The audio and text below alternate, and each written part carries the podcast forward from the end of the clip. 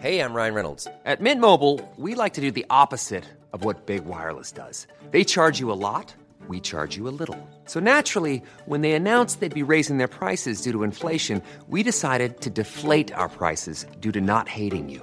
That's right. We're cutting the price of Mint Unlimited from $30 a month to just $15 a month. Give it a try at mintmobile.com slash switch. $45 upfront for three months plus taxes and fees. Promo rate for new customers for limited time. Unlimited more than 40 gigabytes per month. Slows. Full terms at mintmobile.com.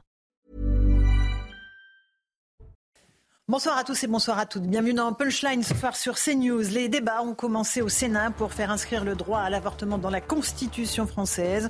L'Assemblée nationale a déjà voté le texte qui, s'il était adopté dans les mêmes termes par les deux chambres, serait ensuite mis au vote lors d'un congrès réunissant députés et sénateurs. On sera sur place dans un instant avec nos envoyés spéciaux.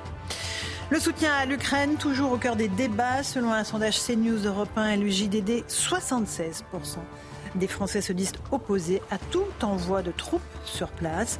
On entendra la présidente de la Commission, Ursula von der Leyen, appeler au réveil de l'Europe et à la défense de l'Ukraine.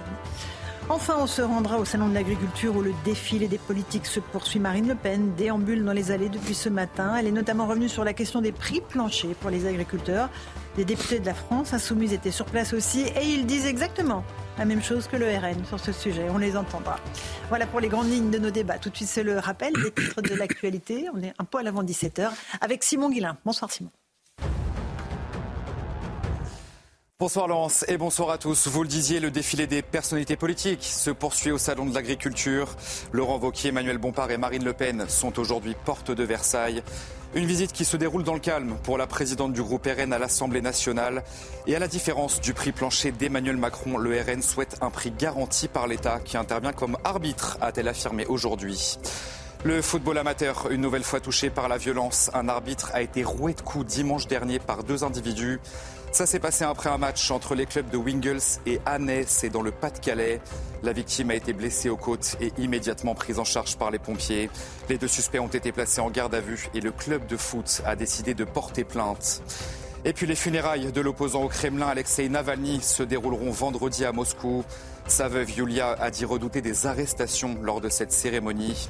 Elle s'est exprimée aujourd'hui devant le Parlement européen à Strasbourg, accusant le président russe Vladimir Poutine d'être le chef d'une organisation criminelle, Laurence. Merci Simon Guillain. On est en plateau avec Karim Zerebi, ancien député européen. Bonsoir Karim. Bonsoir Laurence. Avec Philippe Guibert, ancien directeur du service d'information du gouvernement. Bonsoir Laurence. Ça en jette ça, dis Ah ouais, non, ça Service d'information du gouvernement. Okay. Euh, on est avec Geoffroy Lejeune, journaliste. Bonsoir Geoffroy. Bonsoir, avec le général Bruno Clermont, consultant défense général de corps aérien. Ça aussi, ça en jette. Bienvenue. Laurence. On va évidemment parler avec vous de, de l'Ukraine. Les Français sont très opposés à l'envoi de, de, troupes euh, au sol. Eric Revel est là. Bonsoir. Bonsoir. Éditorialiste Merci économique. beaucoup. Ça en jette aussi. Euh, il y a qu'un ancien député Si ça en jette aussi, Ah, énormément. merci. En fait, Ouais, vous avez ouais, raison. pas dans le Tu ne peux pas faire un régime ça, longue pour les uns et pas pour les autres. Ça en jette, évidemment. Puis alors l'Europe, elle est au cœur de tous nos débats, en réalité. C'est vraiment le fil rouge de tous nos débats. On, on va commencer par euh, d'abord euh, l'IVG, l'inscription du droit à l'IVG dans la Constitution, euh, examinée en ce moment même par le Sénat, euh, après avoir été adoptée, je vous l'ai dit, par les députés à l'Assemblée. On va écouter tout de suite Éric Dupont-Moretti, le garde des Sceaux, qui a ouvert les débats. J'ai l'honneur, au nom du gouvernement de la République, de demander au Sénat l'inscription dans notre Constitution de la liberté des femmes à disposer de leur corps. J'espère sincèrement, mesdames, messieurs les sénateurs, que cette fois-ci sera la bonne. La bonne car ce projet de loi, une fois n'est pas coutume, a été précédé de longs travaux parlementaires à l'Assemblée nationale, au Sénat. Les Françaises, les Français nous regardent et attendent que nous soyons tous collectivement à la hauteur de l'attente populaire, à la hauteur des combats passés, à la hauteur de la vocation universelle de la France. Voilà pour le garde des Sceaux. Élodie Huchard, vous êtes sur place avec Godéric Bay. Dans, dans quelle atmosphère se sont ouverts euh, les débats Dans la sérénité, je l'espère? Oui, tout à fait. Dans la sérénité, les sénateurs qui écoutent attentivement le garde des Sceaux que vous venez d'entendre. Et puis surtout, on voit qu'Éric Dupont-Moretti tente de les convaincre. Il l'a dit lui-même quand il parle de son état d'esprit. Il dit « Je suis déterminé à convaincre mes respectueux des avis de tous parce que ce qui gêne notamment à droite, c'est la crainte que ce droit à l'avortement ne soit étendu. Ça n'est évidemment pas le cas et ne pas l'objet de cette révision constitutionnelle. Et donc, Éric Dupont-Moretti n'a eu de cesse de le marteler. Il dit ceci nous ne voulons pas créer un droit absolu, on veut juste protéger un droit et ne pas l'étendre. Et puis, il y a une petite bataille qu'on peut penser sémantique parce que le sénateur Philippe Bas, qui vient des rangs de la droite, voudrait qu'il n'y ait pas écrit liberté garantie, mais simplement liberté. Et eh bien, Éric Dupont-Moretti s'est adressé à lui en disant le terme ne doit pas vous inquiéter. Il ne crée en aucun, en aucune manière un droit imposable. Il faut comprendre que c'est important, en fait, même si c'est juste du vocabulaire presque de la sémantique, parce que c'est une révision constitutionnelle. Et donc, si les sénateurs aujourd'hui ne votent pas le texte dans les mêmes termes exactement qu'à l'Assemblée nationale, eh bien, le texte repartira à l'Assemblée. Donc, forcément, le gouvernement perdra du temps. Et ne pourra pas organiser un congrès pour entériner une fois, cette fois, euh, l'IVG dans la Constitution la semaine prochaine. Elodie, euh, est-ce qu'on sait, on a une tendance de ce vote du Sénat? On sait si le texte sera adopté ou pas? Écoutez, Laurence, plus la journée se passe, plus vraisemblablement on va vers euh, une adoption. Je reste prudente. On connaît les surprises parfois de dernière minute et surtout quand euh, j'ai pu échanger notamment hier avec euh, des sénateurs de droite qui étaient plutôt réticents à la base. Ils nous disent que quand ils ont parlé avec leur entourage, avec leurs filles, avec d'autres générations parfois ou même sur le terrain, ils se sont rendus compte que c'était aussi important sur le terrain pour les gens et donc ils ont changé d'avis et donc on voit qu'au fur et à mesure et même en commission l'amendement de Philippe a été retoqué, ce qui laisse présager pour le gouvernement une bonne nouvelle. Merci Elodie. Vous nous tenez au courant évidemment avec Gaudi euh, dès que euh, on, passe au vote euh, au Sénat. C'est important ce qu'a dit le garde des Sceaux. La liberté garantie d'avorter ne, ne créerait pas de droit opposable. C'est évidemment extrêmement technique, mais ça fait partie des arguments avancés par ceux qui ne souhaitent pas cette inscription dans la Constitution, Karim. C'est important de garantir aux femmes ce droit à l'intervention volontaire de grossesse droit qui est encadré déjà, euh, donc qui évite euh, toute euh, dérive à ce titre. Et donc c'est fondamental parce qu'on ne sait pas de quoi sera fait demain. Et ce droit peut être remis en question au gré d'une sensibilité politique qui arriverait au pouvoir, d'une évolution de la société. Et c'est une avancée pour les femmes malgré tout. Donc dans certaines circonstances. Et cette avancée-là, reculer sur cette avancée-là serait dramatique. donc je trouve que c'est bien que les sénateurs de droite, comme vient de le dire Elodie Huchard, aient quand même un peu revu leur copie, leur position à ce titre parce qu'ils étaient quand même plutôt contre, euh, mais ils se sont rendus compte que ce serait aller à l'encontre de, je dirais presque de l'histoire. Oui, et c'est c'est pas une liberté malgré tout, c'est une, liberté tout court pour les femmes. Euh, Philippe Guibert. Oui, moi j'étais je, au départ un peu perplexe en me disant mais quelle est l'urgence mhm. de constitutionnaliser euh, euh, la liberté d'avoir accès à l'avortement pour les femmes? Et euh, en fait, plus le débat avance, plus je ne comprends pas les arguments des opposants. Je, je, ne vois pas qui ça embête. Personne n'est obligé, aucune femme n'est obligée d'avorter. Euh, c'est une liberté qui est donnée et qui est, on propose de le garantir dans la Constitution. Et, et, je ne vois pas trop les, je ne vois pas trop les inconvénients.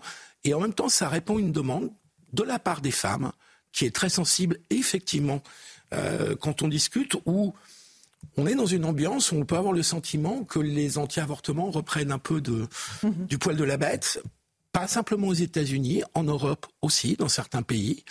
Et donc que les femmes aient euh, euh, plus que ce désir et ce besoin de voir protéger ce qui est une avancée fondamentale effectivement, qui est la libre disposition de leur corps, euh, eh bien, euh, je trouve ça tout à fait naturel et je pense que les sénateurs de droite sont en train de le comprendre. Écoutez, peut-être que euh, ce qui n'était pas, évident au départ. Évidemment. mais ils sont en train de le comprendre et je pense qu'ils ont raison. J'aimerais qu'on écoute juste presque à Thévenot, je passe la parole ensuite, sur cette inscription de l'IVG dans la Constitution, porte-parole du gouvernement. Là, permettez-moi de vous répondre en tant que femme.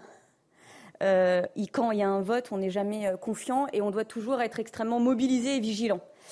Euh, donc oui, cet après-midi, les yeux seront rivés sur le Sénat, le souffle sera retenu et j'espère que nous pourrons prendre une grande respiration en fin de journée en nous disant que nous avons permis en français de sanctuariser un droit qui est mis à mal dans de trop nombreux pays alors qu'il était pour le coup acquis.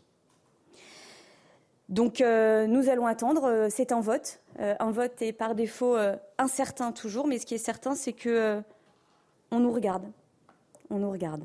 Éric Revel, euh, importance de ce vote au Sénat Alors, euh, oui, importance de ce vote, c'est un droit, il faut le rappeler. La loi Veil de 1974, mise en place en 1975. On se souvient euh, des difficultés que Simone Veil a eues à l'Assemblée nationale à, exprimer son point de vue et à faire passer cette loi. Maintenant, je vais vous dire. On se souvient des cris. Hein, oui, bien sûr, des insultes, bien sûr, bien sûr. Tout ça est vrai, le droit est.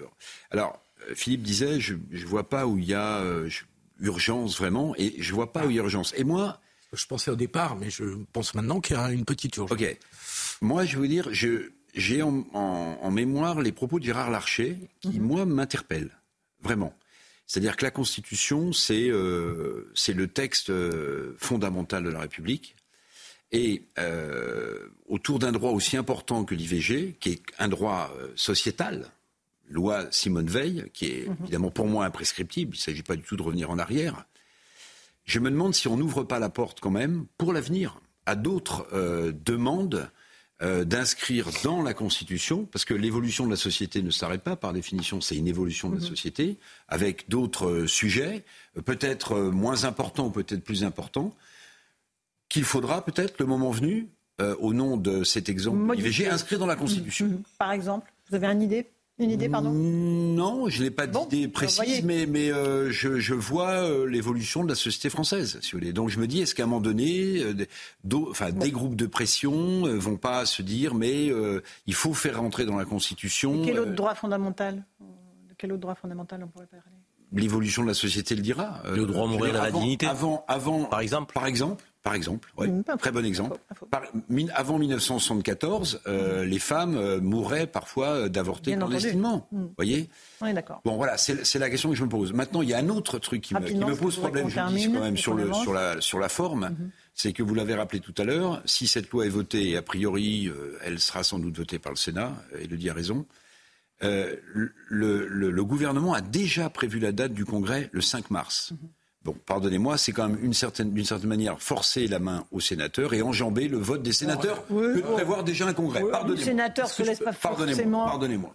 forcer la main. C'est comme si déjà leur vote ne posait pas question. Donc quand j'entends la porte-parole qui dit nous retenons notre souffle, ben, si vous le retenez, votre souffle, ne prévoyez pas une date le 5 mars. Allez, je prends le jeune. Euh, moi, si je puis me permettre, euh, je pense que ce qui se joue aujourd'hui, c'est euh, était contenu dans le, ce que nous a dit Elodie Huchard tout à l'heure et ce que Laurence a rappelé, c'est cette question de liberté garantie. Mhm. le, le, le mot qui oppose aujourd'hui l'Assemblée nationale, le gouvernement même, euh, et le Sénat, c'est le terme de garantie. Euh, tout à l'heure, euh, Élodie Huchard... par la Constitution. Absolument. Tout à l'heure, Élodie Huchard citait l'échange entre Éric Dupont-Moretti, donc garde des Sceaux, et Philippe Bas, le sénateur. Éric Dupont-Moretti répond à l'inquiétude de Philippe Bas en disant Vous inquiétez pas, le terme de garantie ne crée pas un droit opposable. Mhm. Je suis désolé de le dire, mais en droit, c'est exactement l'inverse. Enfin, ce qu'il dit est faux. C'est-à-dire que si vous avez un garde des Sceaux ne connaît pas le droit, vous pensez? Ah bah non. non, mais il connaît, malheureusement, il connaît très bien le droit, mais il sait que nous ne connaissons pas. C'est pour ça qu'il dit ça. Et donc, justement, en fait, le, principe de garantir un droit dans la Constitution, c'est de créer un droit opposable. En tout cas, normalement, c'est comme ça que ça fonctionne. Je vais essayer de traduire. Je vais t'expliquer, euh, Philippe, la perplexité, la perplexité des sénateurs. Pourquoi c'est important? C'est parce que si vous mettez liberté euh, d'avorter, c'est pas pareil que si vous mettez liberté garantie, parce que si vous mettez liberté garantie, tout à coup, ce droit devient opposable, par exemple, à un médecin qui pourrait ne pas être d'accord euh, à l'idée de pratiquer cet acte. Et pourquoi c'est pourquoi c'est important? C'est parce qu'en réalité, la loi Veil de 74 euh, promulguée en 75, c'est le droit d'avorter et c'est énormément de garde-fous. Le délai de réflexion, le, le, délai, les, fameuses 12 semaines, qui est devenu 14, voilà. semaines. Euh, et Laurence, pardonnez-moi, la clause de conscience du médecin, qui n'est pas obligé de vouloir pratiquer cet acte. Et jusqu'à aujourd'hui, l'avortement se pratique en France, mais il y a des médecins qui disent écoutez moi non, j'en ai trop mm. pratiqué, ou alors j'ai pas envie, ma conscience me dit que, non, etc. Et ceci, la, la conscience est protégée. Normalement, euh, la liberté de conscience est protégée dans notre pays. Aboli par ah bah, le fait que moi je pense que le mot garantie, c'est la raison pour laquelle il y a autant de débats aujourd'hui. Si le mot garantie n'est pas un droit opposable, eh, eh ben ça va, ça va probablement le devenir aujourd'hui. Bon, euh, Philippe Guibert. Alors deux mots pour répondre à Eric et à Geoffroy. Euh, si on considère que c'est une liberté fondamentale de pouvoir avorter, et que donc, pour cette raison, on veut l'inscrire comme dans la Constitution comme plein d'autres libertés euh, fondamentales, Eric, c'est pas la première comme la liberté, de conscience, par exemple, qu'on inscrit dans la Constitution. Fort heureusement. Oui, mais euh, il faut. Attends, je termine. La liberté de conscience, c'est pareil. allez-y, terminé. Euh, Après, je il faut qu'une femme puisse avoir cet accès si elle décide d'avorter. Donc, il faut bien qu'il soit garanti, parce que si tu inscris simplement une liberté dans la Constitution que tu ne fais pas respecter euh, dans la pratique, dans le pays, euh, ta liberté, elle est vide. Vous voyez ce que je veux dire Un dernier mot là-dessus, Karim Moi, je pense que. Euh, pourquoi j'y suis plutôt favorable Parce que je ne voudrais pas que soit remise en question la liberté pour les femmes qui le souhaitent de pouvoir pratiquer l'IVG.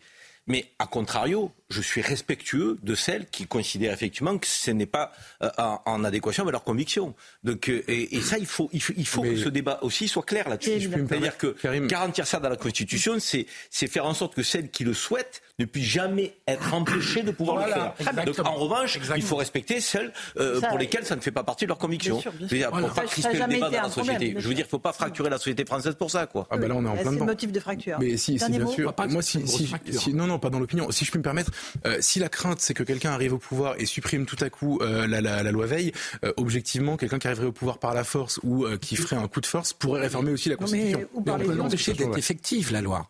Attention, parce que on dit toujours ah oui, mais il y a personne qui veut remettre en cause l'avortement.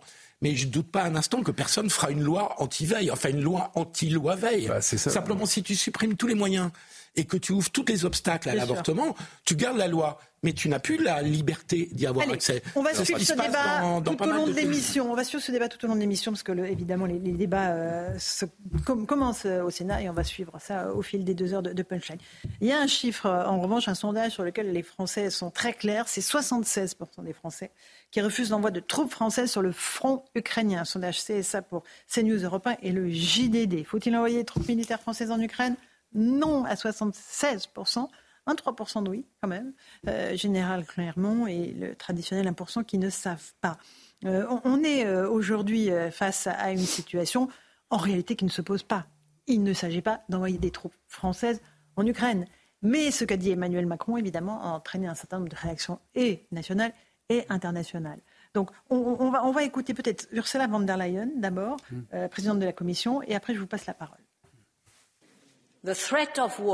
La menace de guerre n'est peut-être pas imminente, mais elle n'est pas impossible.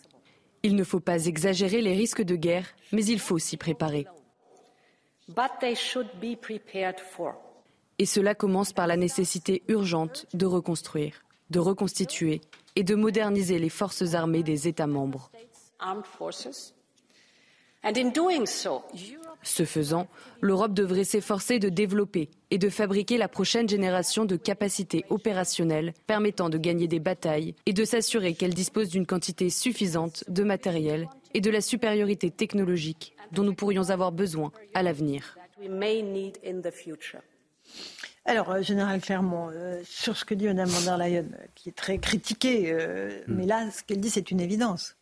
En fait, c'est ce que dit la France depuis des années. Oui. Hein, c'est la fameuse autonomie stratégique qui, part du principe qu'un jour, on ne pourra plus dépendre de la sécurité fournie par les Américains dans l'OTAN. Donc il faut qu'on se prépare à cette autonomie en faisant des efforts industriels, budgétaires. Or, ce n'est pas du tout ce que l'Europe a fait. Hein, et, ce n'est toujours pas ce que l'Europe fait. Ah, de moins en moins, parce que vu la réaction de l'Allemagne, euh, on va en être très très loin d'ailleurs. Alors, vu, moi, ce qui m'intéresse surtout, c'est le niveau opérationnel des armées européennes mhm. et les budgets qu'elles investissent et l'état de la base industrielle et technologique. On voit que, mis à part la France, qui a des vraies capacités, mais qui manque de masse et de munitions. Seule puissance nucléaire de l'UE, on est d'accord. Seule puissance nucléaire, les autres pays sont en difficulté. Mhm. Et collectivement, nous n'avons pas fait depuis 20 ans, 25 ans les efforts nécessaires. Bon, ok. Mais euh, pour revenir d'abord sur le sondage, peut-être parce que je suis passé un peu vite à Van der Leyen, 76% des Français. ça leur fait peur, évidemment. Ils savent très très bien qu'envoi de troupes euh, sur le sol ukrainien, c'est entrer dans la confrontation avec euh, la Russie de Poutine. Ils ne le souhaitent pas. Mais ce n'est pas non plus ce qu'a dit le président de la République. Il ne faut pas lui faire dire ce qu'il n'a pas dit. Il a évoqué cette hypothèse en disant rien n'est exclu. Mais il n'a pas dit j'envoie à telle date des troupes euh, françaises. Certes, mais sa parole a pu être interprétée, et ce qui a été, c'est ce qui a été fait je dirais, de par l'opinion, mais aussi de par les chefs d'État que des pays de l'Union européenne, le chef de l'OTAN, puisqu'ils se sont empressés quasiment de contredire le président de la République. Ça veut dire qu'ils étaient conscients de l'interprétation de ses propos. Euh, moi, je vais vous dire, ça m'a fait comme un, effroi euh, euh, d'entendre les paroles du mhm. président de la République. Pour trois raisons. D'abord, je me suis dit, comment cette parole peut-elle être, euh, je dirais, sortir de la bouche du président de la République sans qu'il y ait eu de débat au sein de notre pays? Je me dis, il va un peu vite en besogne. Est-ce que c'est improvisé Il y aura un débat au Parlement. Euh, il y aura un débat là-dessus. Oui, mais je veux dire, quand il sort ça, quand il sort ça, bah, on n'est pas préparé. Ah donc, et l'opinion et tous les élus parlementaires de notre pays apprennent ça, euh, donc, je dirais, avec, euh, je dirais, un coup de froid dans le dos. Deuxièmement, quand on est désavoué comme il est désavoué, ça veut dire que ça n'a pas été concerté avec les pays de l'Union européenne. Mais vous vous rendez compte Je veux dire, on a l'impression que c'est une parole improvisée dans une conférence de presse où il répond euh, sans avoir trop réfléchi à ce qu'il dit. Je veux dire, pour un président de la République, c'est inquiétant. Je pense qu'il a réfléchi à ce qu'il a dit, Karim. Oui, mais encore une fois, mais le président de la République est très fort pour ça. Lancer, je dirais, quelque part des ballons de fond, et derrière, il sait très bien qu'il va y avoir débat. Mm. Mais euh, encore une fois, ce débat euh, a-t-il vocation à restaurer la confiance ou à nous perturber? Donc, si c'est pour nous perturber et si c'est pour faire en sorte ah, que l'Union européenne aujourd'hui part dans tous les sens et, désavoue la France, c'est inquiétant. Troisième et dernier point, nous savons, pour avoir entendu des généraux partout sur tous les plateaux télé, que nous n'avons pas nous n'avons pas la capacité, non pas humaine, mais euh, sur le plan matériel, sur le plan des munitions, à mener une guerre aujourd'hui. Donc, et ça veut dire que le président, donc nous, nous, je dirais, nous, nous, nous fait une proposition qui est, qui est un peu une proposition à l'emporte-pièce, qui n'est pas réfléchie. Alors, général. Euh, vous pour revenir sur le sondage des Français, il est, en fait, les Français sont cohérents avec le discours qui est tenu depuis deux ans. Le discours, il n'est pas compliqué. C'est nous ne sommes pas en guerre contre la Russie. Ah ben oui. Et nous ne voulons pas d'escalade. Surtout pas. Hein, et l'escalade, c'est euh, en particulier le fait d'envoyer des troupes de l'OTAN en Ukraine. Rappelez-vous, moi je reviens toujours au début, le fameux débat sur la no-fly zone, la zone d'interdiction de vol que Zelensky a demandé. Et il avait raison. Il, s'il voulait gagner la guerre, il avait besoin d'avoir la supériorité aérienne. Donc comme il n'avait pas les avions, il a demandé à l'OTAN. Il désolé, vous allez vous débrouiller tout seul, on va vous aider, mais il n'est pas question qu'on envoie des troupes de l'OTAN en Ukraine. On est toujours dans ce portage-là, donc les Français ont gardé ça en tête. La différence entre ce qui se passe aujourd'hui et ce qu'on leur avait dit, c'est que l'Ukraine devait gagner facilement. Mm-hmm. En ah réalité, on se rend compte que c'est pas si simple que ça.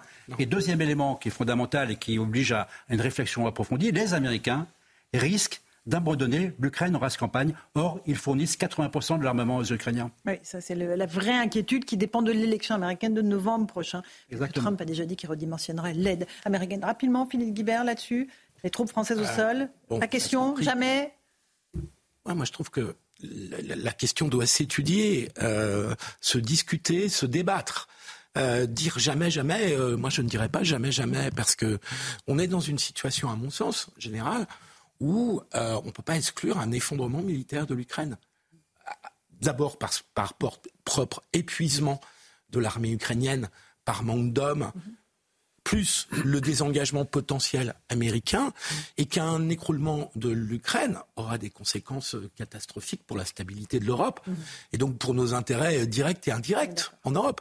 Donc euh, mais en revanche, et là, euh, Karim l'a très bien dit, donc je ne vais pas répéter ce que tu as dit, qu'on fait, euh, quand on lance un débat comme ça, il faut l'avoir le débat en France et le mm-hmm. débat surtout avec ses alliés. Alors Eric et, oui, alors, on l'analyse un peu plus loin, et on en discutait avec le général tout à l'heure, on ne peut pas exclure un effondrement de l'Ukraine militaire, mais pardonnez-moi, envoyer des troupes au sol européennes sans l'appui de l'OTAN et des Américains, c'est envoyer des troupes sans munitions, puisqu'on n'est pas capable d'envoyer des munitions à l'Ukraine. Donc si vous voulez, on est, on est quand même dans une forme d'impasse, mon général. Mais est-ce qu'on n'est pas dans le symbole? Il s'agissait pas d'envoyer un signal à Poutine, euh, général Clermont, de lui dire attention, n'allez pas trop loin.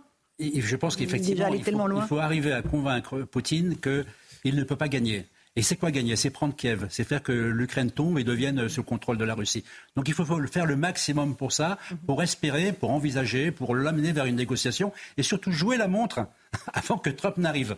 Et, pour ça, ben, on a simplement une dizaine de mois. Donc c'est une équation extrêmement compliquée. Si tant est que Trump soit élu, il y a quand même euh, quelques interrogations. Attention, je voudrais juste que vous entendez là-dessus. Oui, tout à l'heure, en général, vous disiez que euh, les, Ukrainiens euh, et nous, les Occidentaux, avions, sachions exactement quelles étaient les limites à pas dépasser.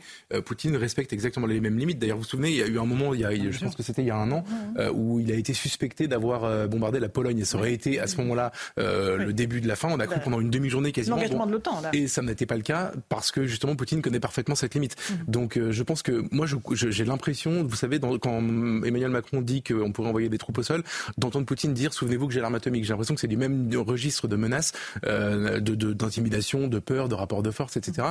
En espérant que ce soit pas le cas. Maintenant, la, deuxième question, je pense, euh, qui se pose, c'est celle de la paix. Euh, et je ne veux pas être accusé de pacifisme face aux tyrans, mais je pense que l'intérêt de tout le monde, notamment le, notre intérêt, enfin en tout cas, en étant en soutien, le soutien sur, par rapport aux pays agressés ne me dérange pas du tout. Au contraire, en revanche, le jusqu'au boutisme dans la poursuite de la guerre, je pense, est voué à l'échec. En tout cas, je ne vois pas pour l'instant, si vous voulez, ce qu'on obtient et je pense qu'on aurait Quel intérêt. Jusqu'au boutisme, pour l'instant, on s'est contenté d'envoyer quelques obus, quelques missiles. Oui, non, ce que je veux franchement, dire... ils ne sont pas débordés par notre, notre armement, les Ukrainiens. Je vais, je vais le dire différemment. le, très sérieux. non, je vais le dire différemment. C'est il faut gagner cette guerre, il faut revenir. Enfin, vous voyez ce que je veux dire Il n'y a mm. pas de solution de paix, pas de, de, pas de, de tentative Donc on dit au revoir à la Crimée au Donbass. Non, justement, justement, mais bah, la Crimée 2014. Alors pour le dire différemment, je, je, pense que si on attend une victoire militaire dans ce conflit, on peut l'attendre très longtemps. Malheureusement, c'est ça là. D'accord. Non mais non, la, la, question c'est vraiment de redonner, de rééquilibrer le rapport de force en faveur des Ukrainiens. Hein, et, ça, si on, on doit le faire sans les Américains, et ça va être très compliqué. Alors après, le deuxième élément qu'a évoqué euh, euh, Ursula von der Leyen, c'est le fait qu'elle a dit hein, attention, il n'y a pas d'imminence d'une attaque euh, sur l'OTAN, mhm. mais, mais, néanmoins, il faut qu'on s'y prépare. Donc le deuxième enjeu pour les Européens, c'est de se réarmer maintenant. Mhm. Maintenant pour l'Ukraine, mais maintenant pour eux aussi. Mais sérieusement. Mais avec un délai, une, inertie de 5 à 10 ans. Avec un, avec, avec un délai de quelques années, mais euh, ça reste indispensable à faire. Mhm. Ok, dernier mot, les garçons. Moi, je considère que nous n'avons pas les moyens de partir en guerre donc euh, à tous les niveaux. Euh, on n'a pas les moyens d'armer nos soldats, on n'a pas les moyens économiques aussi de soutenir ad vitam aeternam de matière indéfinie au regard de notre économie, mais qui ne va pas très bien non plus. Donc l'Ukraine telle que nous le faisons, nous allons devoir mettre en place pour nos agriculteurs des quotas pour l'engrais, des quotas pour le sucre, ce que nous ne faisons pas jusqu'à maintenant pour soulager l'Ukraine. À un moment donné, est-ce qu'on ne peut pas redevenir une voie de négociation diplomatique? On a totalement abandonné cette voie-là depuis des mois. Je veux dire, on dirait que le président de la République n'est plus prêt à faire à activer la diplomatie. C'était quand même le rôle de la France depuis le départ. Philippe, dernier mot après. Alors justement, pour euh, réactiver la voie diplomatique, il faut du rapport de force. Mhm. Pensez que Vladimir Poutine va s'asseoir à la table des négociations en disant oui les gars, on en a un peu marre de la guerre, ça fait beaucoup de morts, tout ça. Franchement, c'est une plaisanterie. Personne oui, mais le rapport de force, la France toute seule, ça ne marche pas. Oui, mais alors, donc on s'aplatit Non, non, non. Ah, on s'aplatit pas. Toute la difficulté, c'est que pour arriver à la table des négociations, il faut montrer les muscles. Et que les Européens ont beaucoup trop tardé à montrer les muscles. Bon, bon, truc, oui, je suis d'accord. C'est que depuis les dividendes de la paix, depuis euh, les années 90 notamment en France, en fait, on a abandonné les lignes de production d'armement. Donc, on est quand même très... Euh, Limité très limité. L'autre côté, les Américains et les Républicains ne votent pas les 60 milliards d'aides à l'Ukraine. Et puis vous avez les Russes qui sont alimentés par la Corée du Nord et par l'Iran en armes.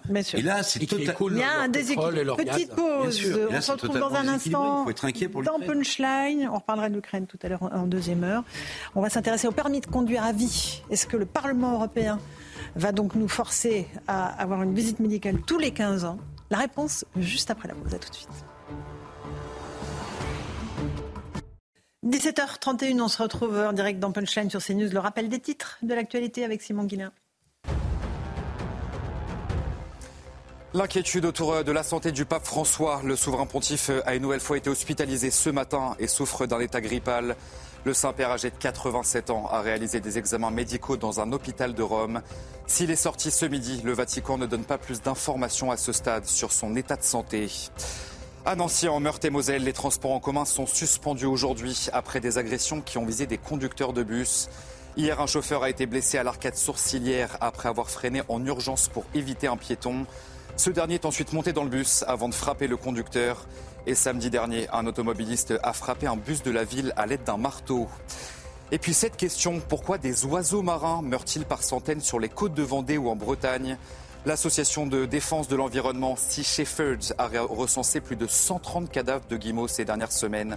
Et quand ils ne sont pas morts, ces oiseaux sont souvent épuisés ou en état d'hypothermie Merci Simon Guillain pour cette triste nouvelle concernant les oiseaux. Euh, je vous ai parlé tout à l'heure du permis de conduire. Est-ce que nous allons devoir repasser une visite médicale tous les 15 ans? Le Parlement européen s'est prononcé aujourd'hui et il a répondu non à cette décision. On fait le point avec Maxime Lavandier. Il n'y aura finalement pas de visite médicale obligatoire pour conserver son permis. Sur les 613 députés votant au Parlement, 323 ont voté contre, 270 pour et 20 se sont abstenus. Une mesure défendue par Karima Deli, présidente de la commission transport au Parlement européen. À l'issue du vote, l'eurodéputé écologiste a regretté le choix du Parlement. Le résultat de ce rapport n'est pas à la hauteur des enjeux, je vous le dis. L'Europe qui protège, qui sauve des vies n'est pas réellement incarnée dans ce rapport. La France fait partie des 13 pays européens qui n'appliquent pas cette mesure. Elle ne sera donc pas obligée de l'instaurer. Cette proposition qui aurait acté la fin du permis à vie divisé dans l'Hexagone, comme l'explique Patrick Mirouz, président du groupe ECF, cette mesure serait ingérable selon lui. En France, il y a 40 millions de conducteurs. Si on veut faire passer tous les conducteurs tous les 15 ans en visite médicale, ça veut dire qu'à rythme égal, hein, la statistique, ça, hein, il faudrait faire passer 3 millions de conducteurs en visite médicale tous les ans. Euh, ben, je ne sais pas comment on peut faire ça. Plus de 20 000 personnes meurent chaque année sur les routes de l'Union européenne et plus de 160 000 sont gravement blessés. Bon, Eric Revel, euh, on n'est pas encore frappé par la limite d'âge, mais euh, euh, vous parlez de moi Non, j'ai dit, j'ai dit on. Je me suis Non, mais euh, bon, moi j'étais assez euh, partagé, mais je trouve que le chiffre que donne le, patron des, écoles de, conduite françaises est assez juste, c'est-à-dire 3 millions de visites médicales par, par an, ça paraît bon. Alors maintenant, il y, a quand même, il y a quand même un sujet, c'est que souvent la voiture, notamment pour les gens qui sont, mm. qui sont en région... C'est le seul moyen de mobilité. Oui, c'est le seul moyen de, sortir et de continuer à vivre. Mhm. Maintenant, est-ce qu'on ne peut pas non plus, euh, plutôt qu'emmerder les Français, faire appel à leur sens de la responsabilité Vous voyez Vous parlez comme le président là ah mince. C'est Pompidou. Non, on dit pas de gros mots. Vous voyez, euh, bon, euh, à partir du moment où on se sent plus capable de, mm. conduire, on ne conduit plus. Bon, alors je sais aussi qu'il y a des gens qui ne se sentent plus capables et qui conduisent quand ben même. et qui peuvent tuer des gens sur les eh routes. Oui, il y a beaucoup d'exemples. Vous voyez, je suis partagé. Je regardais un sondage, hein, c'est presque 55 ans. Oui, oui, bah, même là, dans les votes. Geoffroy, vous vouliez rajouter quelque chose? Non? Euh, non, je voulais défendre l'utilisation de l'expression parce que c'est Georges Pompidou qui a dit ça, donc c'est comme il a aussi emmerder les Français. Oui, vous avez raison. Une anthologie de la police française. C'était bien le président. Et non, mais juste en un mot. Enfin, je sais que le sujet est clivant, etc. Mais il y avait pas, enfin, il y avait plus urgent quand même, euh, honnêtement. Mais pourquoi, pas pour la sécurité routière Ah non, parce que le, en fait, le Parlement européen est réputé pour emmerder les Français et les Européens, même en général. Euh, donc en fait, c'est intéressant quand même que ce, soit venu du Parlement européen cette, député européen. mesure. Alors, Karim sera d'accord. Alors Philippe et après l'ancien député européen en dernier, je garde le meilleur Pourquoi le Parlement européen Est-ce qu'il n'a pas autre chose à faire Je rejoins Geoffroy. Ah mon Dieu, mais si vous allez... Euh, de quelque chose qui me paraît de compétence nationale. Euh, alors je sais bien que c'est la libre circulation, que le permis a une valeur européenne, mais enfin. Bah oui. Franchement, il y a plus urgent. Hein. Karim. Mais je vais peut-être vous surprendre. Effectivement, je m'interroge moi, et je me suis souvent interrogé lorsque j'étais parlementaire européen, parfois où on nous proposait, euh, de par la Commission, qui a le pouvoir d'initiative, des, je dirais, des, des, votes qui me paraissaient euh, ne pas ressortir de, de, oui, de, votre compétence. Excusez-moi, je veux dire, euh, si on veut une véritable Europe attractive, il faut qu'on travaille sur des mm. sujets structurants, donc essentiels. Euh, donc, l'énergie, parlait de la défense, la souveraineté, euh, de la souveraineté, la recherche. Il y a, tellement de sujets. Mm. Ces sujets-là, laissons-les aux États-nations. Dire, on a l'impression qu'on n'a rien d'autre à faire au Parlement européen, alors que l'Europe politique reste à faire. Bon, alors on va partir euh, maintenant, si vous le voulez bien, au salon d'agriculture, euh, où le défilé des politiques se poursuit. Florian Tardif est sur place. Bonsoir, mon cher Florian. Vous êtes avec Jean-Laurent Constantini, si je ne m'abuse. Qu'est-ce qui s'est passé aujourd'hui? Marine Le Pen était en visite dans les allées du salon, c'est ça, Florian? Oui, tout à fait, Laurence. Et il y avait comme un air de campagne ici au Salon de l'Agriculture durant les 8 heures où Marine Le Pen a déambulé donc dans les allées euh, de ce salon. La présidente du groupe RN à l'Assemblée euh, nationale s'est prêtée au jeu des selfies, nombreux, euh, très nombreux même, puisque pour ne rien vous cacher, Laurence, on se bousculait presque pour en obtenir un. Et durant ces moments, donc, avec le public, entre ces moments avec le public, elle a échangé assez longuement avec différents agriculteurs, des éleveurs, des cultivateurs ou encore des vignerons, défendant sa vision de l'agriculture en opposition à celle d'Emmanuel Macron. Un de ses proches, euh, en marge de cette déambulation, m'expliquait, voyant euh, ces images donc d'une Marine Le Pen euh, saluée par de nombreux visiteurs, que le processus de normalisation du parti était terminé et que maintenant il fallait enclencher le processus d'adhésion, adhésion au Rassemblement national, tout simplement parce que quand je vous parlais d'un air de campagne, c'était un air de campagne présidentielle. Et d'ailleurs, Marine ne s'en cache pas, elle se prépare d'ores et déjà à une quatrième candidature pour 2027. Marine Le Pen, bien sûr, merci Florian tardif euh, pour euh, ce compte-rendu de ce qui s'est passé euh, cet après-midi. On va écouter Marine Le Pen interpellée par un agriculteur sur son programme. C'est intéressant d'écouter ce qu'elle dit. Vous, dans les programmes que vous avancez, il y a l'accent mis sur le climat, il est nul. C'est-à-dire que si on regarde vos programmes. Non, mais moi. Non, non, non, c'est pas ça. Non, mais excusez-moi. On regarde, il n'y a rien sur le climat. Moi, cher monsieur, je ne passe pas ma vie à parler du climat pour essayer de faire plaisir aux uns aux autres et particulièrement aux journalistes. Mais l'intégralité des mesures que nous mettons en œuvre, justement, a vocation à résoudre le problème du climat. Donc il y a ceux qui en parlent, et puis il y a ceux qui mettent en place un projet, qui réfléchissent à un projet précisément pour régler ce problème-là. Voilà pour euh, Marine Le Pen. J'aimerais vous faire écouter Fabien Roussel du Parti communiste et après on ouvre le débat sur voilà, la présence des politiques, le fait que le salon, bah oui, ça a toujours été un rendez-vous politique et là en plus on est en campagne, en campagne électorale évidemment. D'abord Fabien Roussel. Le Rassemblement national parle beaucoup mais travaille peu. Il parle beaucoup mais il travaille peu. Ils font des déclarations euh, pour euh, surfer sur l'émotion, la colère, les sentiments. Mais en fait, ils n'ont que peu de propositions. Nous, nous avons une histoire. Nous, nous avons une histoire avec les usines et la terre dans ce pays. La faucille et le marteau, ça sort pas euh, de n'importe où. Et cette histoire-là, elle se traduit dans, dans l'histoire récente par cette proposition que nous avons faite. Et c'est pour ça que je le dis aux Français, je le dis aux agriculteurs, aux agricultrices. Regardez bien, vous qui êtes soucieux de l'étiquette et de ce que vous mangez. Eh bien, soyez, de ce que, soyez soucieux de ce que vous votez de la même manière et de ce qu'il y a dans le paquet. Et ne vous faites pas tromper sur la marchandise. Oui, il est plutôt bon en punchline comme toujours. Ouais, oui, alors, alors, oui, alors, oui, oui, je suis d'accord. Mais- Mais, euh, alors, non, moi j'aime bien, euh, j'aime bien la personnalité de Fabien Roussel. Ça peut être vous choquer. J'aime bien, mais je l'ai connu meilleur. Parce Moi, que ça ne me choque pas du tout. je l'ai connu Pourquoi meilleur parce que Pourquoi je l'ai connu meilleur parce que sur le salon d'agriculture, vous voyez, j'aurais préféré qu'il me parle, par exemple, de steak, de viande, de bien manger, de bien boire. Et là, le Bien boire de l'eau, vous voulez dire non, bon, avec modération, mais bien boire. merci, On a, on a une richesse fantastique de vignobles en France, du rouge, du blanc, du rosé, etc. Du champagne.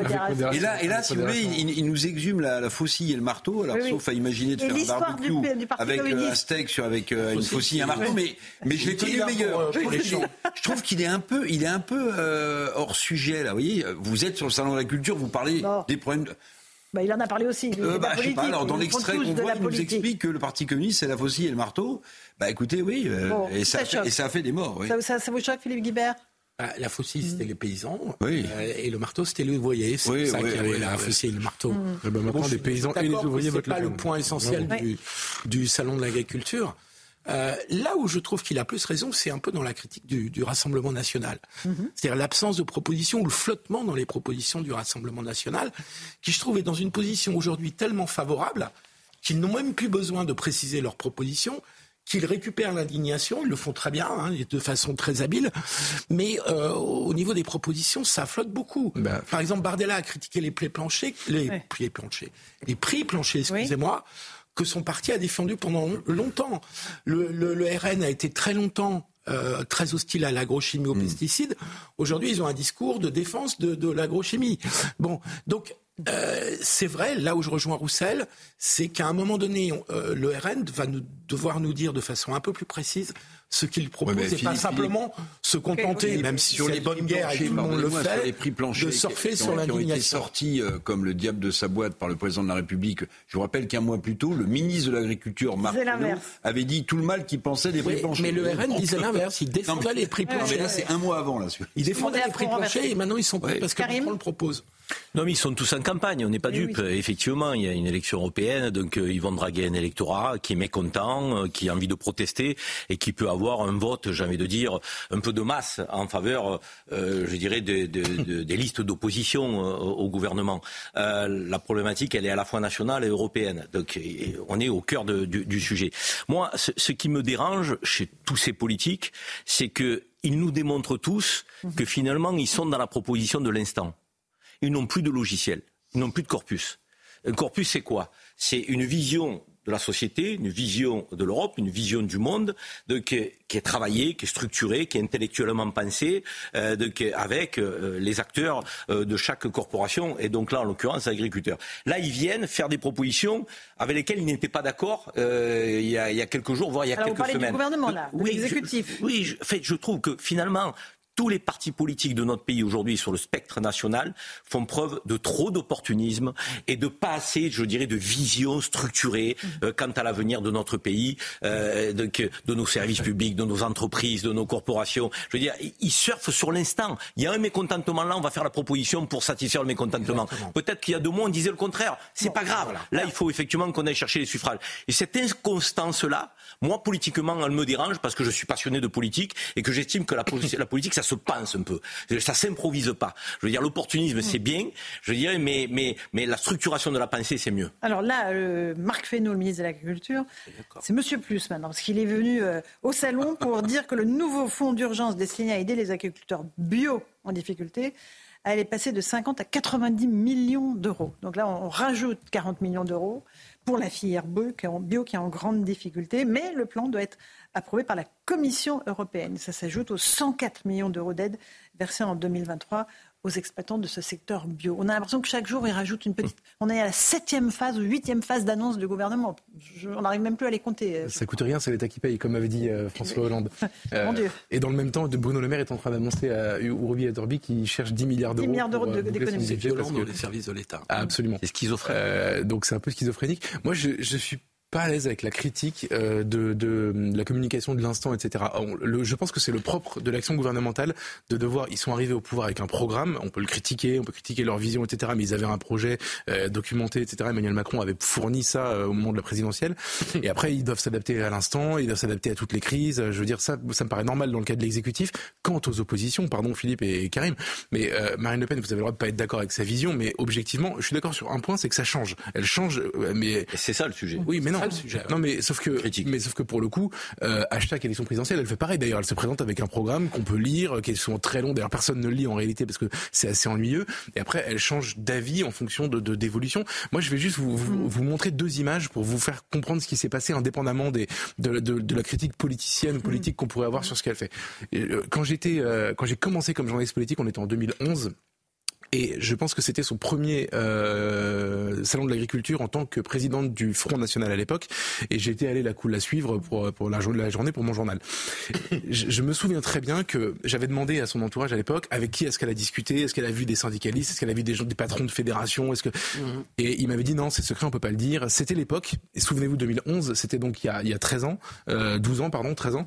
Euh, c'était l'époque où des agriculteurs un peu installés qui voulaient parler avec Marine Le Pen ne pouvaient pas l'assumer publiquement. Et je me souviens très bien qu'il y avait une ambiance un peu bunker, elle était entourée par ses gardes du corps, etc. etc. C'est la première image. La seconde image, c'est ce que euh, on a on a vu euh, 13 ans plus tard, on a vu Emmanuel Macron être dans cette situation-là, c'est-à-dire euh, protégé, bunkerisé, entouré par des gens qui mettaient à distance les agriculteurs, etc. Et Jordan Bardella et Marine Le Pen recevoir cet accueil.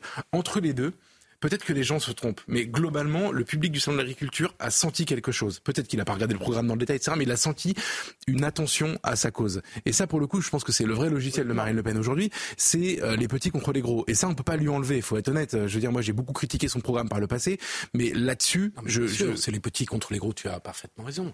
Mais je, je dis juste que quand on devient le premier parti de France, qu'on devient euh, celui qui est crédité d'arriver en tête assez largement aux élections européennes, voire que Marine Le Pen est une des favorites, sinon la favorite de la présidentielle.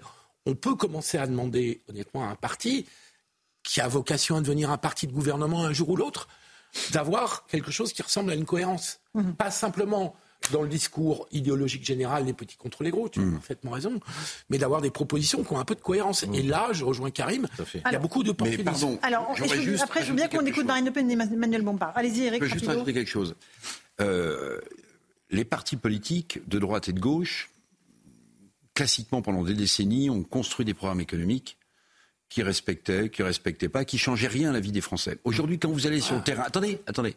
Quand vous allez sur le terrain aujourd'hui, vous savez l'élément central que moi j'entends, je suis pas un homme politique. Ouais, ouais, ouais. Je m'adresse à des gens aussi bien de gauche que de droite. Ils me disent, je leur dis mais là-dessus, vous croyez que? Ils me disent non mais tout cela, on les a essayés. Les seuls qu'on n'a pas essayés, c'est le RN. Et ça devient Alors, un élément central. C'est-à-dire qu'il y a une telle défiance sur la classe politique mais tu, tu, as raison. Et c'est pas pour ça que ça leur donne plus de mais, cohérence. Mais je ne dis pas, c'est parce que là, on est Alors, en train de dire ils ont changé d'avis sur tel. Mais bah en fait, on va les, les écouter. Français ils n'ont jamais gouverné. N'ont plus de, de confiance dans la parole politique. Et ils se disent ils n'ont jamais gouverné. Voilà. J'aimerais qu'on écoute Marine Le Pen, Emmanuel Bompard sur la même chose, les prix planchers. Écoutez. Si on met en place des prix planchers en laissant les accords de libre-échange, en baissant la production agricole, en multipliant les normes euh, environnementales qui renchérissent les prix, alors tout à fait évidemment, on crée en réalité un avantage pour les importations et donc on crée un appauvrissement généralisé des agriculteurs. Si vous mettez des prix planchers en France, vous allez avoir une concurrence déloyale parce que vous n'allez pas avoir des prix planchers pour les importations. Euh, et donc, euh, en quelque sorte, euh, vous allez favoriser les productions qui sont en dehors de la France par rapport aux productions qui sont en France.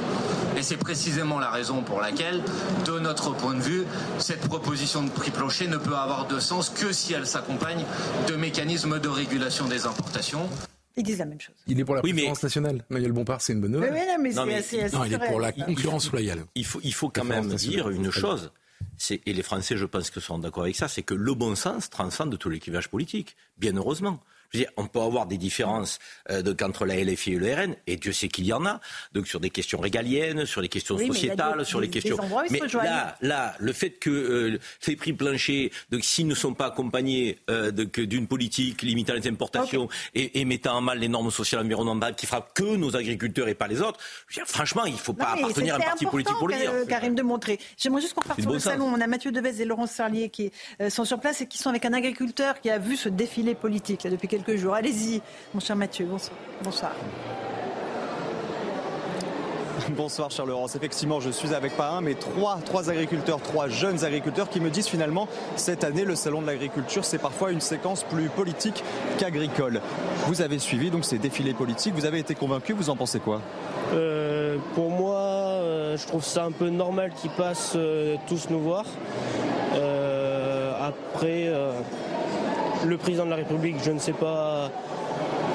Moi, je ne suis pas forcément pour parce que, au vu des actualités, des conséquences, euh, tout simplement de l'actualité envers nous, euh, je trouve pas ça forcément normal. Je trouve ça même provocateur euh, de sa part d'être venu nous voir à l'ouverture, même si je trouve ça quand même normal qu'ils viennent nous voir parce qu'on reste quand même des éleveurs ou autres du monde agricole. et puis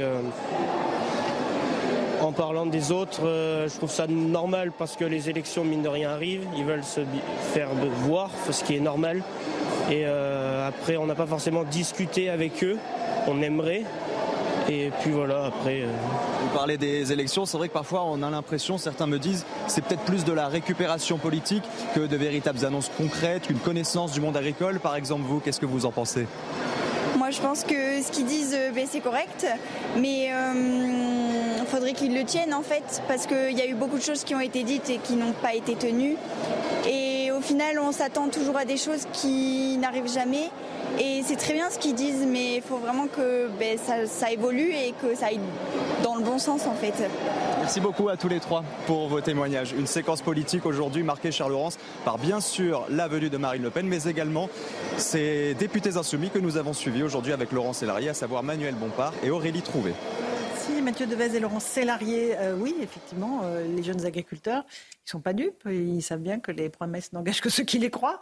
Alors maintenant, ils demandent, allez, quand est-ce que ça arrive concrètement que par rapport à notre génération, ils sur la trésorerie d'avance euh, dans la compréhension de, du jeu politique. C'est vrai que cette génération euh, est, est, celle qui a vécu toutes les déceptions politiques. Mhm.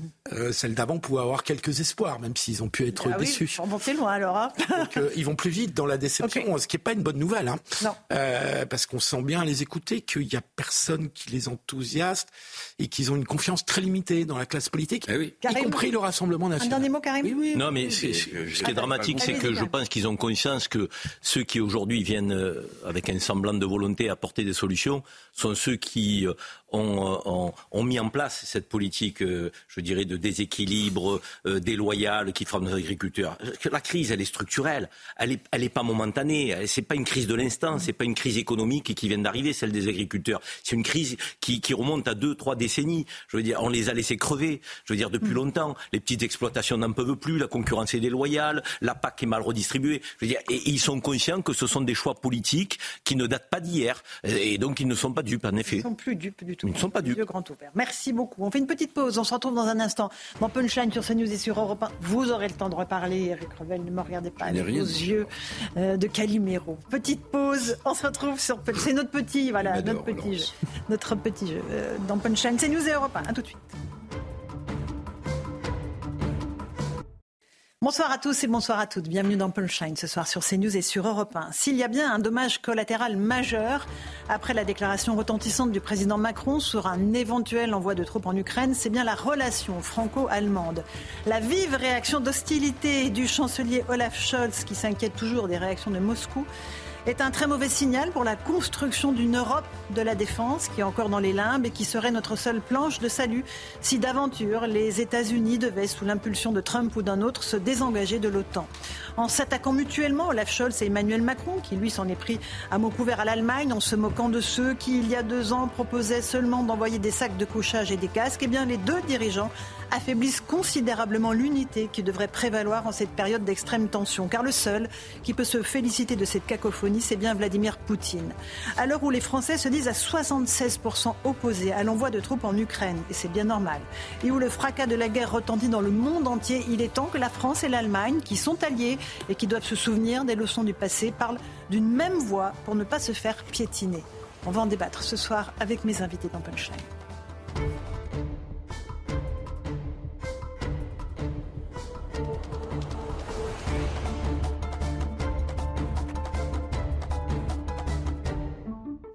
Il est 18h. D'abord, le rappel des titres de l'actualité sur CNews et sur Europe 1. Un vote crucial est en cours au Sénat pour l'inscription de l'IVG dans la Constitution française. Les sénateurs vont se prononcer dans la soirée. Emmanuel Macron avait pris l'engagement le 8 mars 2023 de faire inscrire dans la Constitution française la liberté pour les femmes de recourir à euh, l'IVG. Le défilé des personnalités politiques se poursuit au Salon de l'Agriculture. Laurent Vauquier, Manuel Bompard ou encore Marine Le Pen se sont rendus aujourd'hui porte de Versailles. Des visites qui se sont toutes déroulées dans le calme. Les funérailles de l'opposant au Kremlin, Alexei Navalny, se tiendront vendredi à Moscou. Sa veuve, Yulia, a dit redouter des arrestations lors de cette cérémonie. Elle s'est exprimée aujourd'hui devant le Parlement européen de Strasbourg, accusant le président russe Vladimir Poutine d'être, je cite, le chef d'une organisation criminelle. On va y revenir dans un instant. Enfin, 145e jour de détention pour les otages détenus par l'organisation terroriste du Hamas dans la bande de Gaza. Trois de ces otages sont français. Ils se nomment Ofer, Orion et Oad. Nous pensons à tous ces otages ce soir, à leurs familles, et nous demandons une fois de plus leur libération immédiate et sans condition. Il est 18h02. On est en direct dans Punchline sur CNews et sur Europe 1 avec Rachel Kahn. Bonsoir Rachel. Bonsoir Laurent. Euh, éditorialiste et aussi essayiste et juriste. Avec Philippe Guibert, ancien directeur du service d'information du gouvernement. Bonsoir à vous. Vincent Herouette, éditorialiste de politique étrangère. Bonsoir.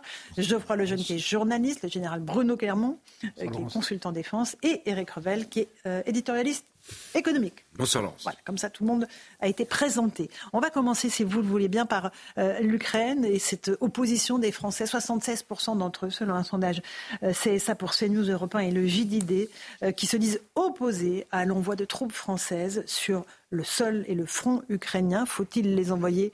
Eh bien non, à 67%, 23% répondent oui. et on va écouter Manuel Valls, l'ancien Premier ministre, euh, qui, à ce sujet-là, euh, était euh, interrogé hier par les députés de la Commission de la Défense. Moi, je, trouve que le président de la République, Emmanuel Macron, avec qui je peux avoir des désaccords sur d'autres sujets, mais ça, ça ne me concerne que moi, c'est n'a pas beaucoup d'importance de le dire ici, a raison, et a eu raison, alors après on peut s'interroger sur le fond, la forme, enfin ce que vous voulez, mais raison quand même, dans cette déclaration qu'il a faite dans le cadre d'une réunion internationale, d'alerter l'opinion publique nationale sur ce qui se passe aujourd'hui en Ukraine. Après, le débat est démocratique, il doit avoir lieu au sein du, Parlement. Je pense que le président de la République doit davantage assumer devant les Français ce rôle d'alerte et de vigie sur les grands enjeux euh, du moment. Le soutien de Manuel Valls et Emmanuel Macron, interrogé ce matin à l'Assemblée nationale. Il sera demain matin, invité de la matinale, euh, et de l'interview menée par Romain Desarmes. Général Clermont, euh, bah, quand vous entendez l'ancien Premier ministre soutenir Emmanuel le, Macron Le rôle d'alerte et de vigie, bien sûr. Euh, une des raisons de la réunion de lundi, c'était euh, remobiliser les Européens mhm. face à la situation dans laquelle se trouve l'Ukraine. Et la situation de l'Ukraine est difficile pour plein de raisons.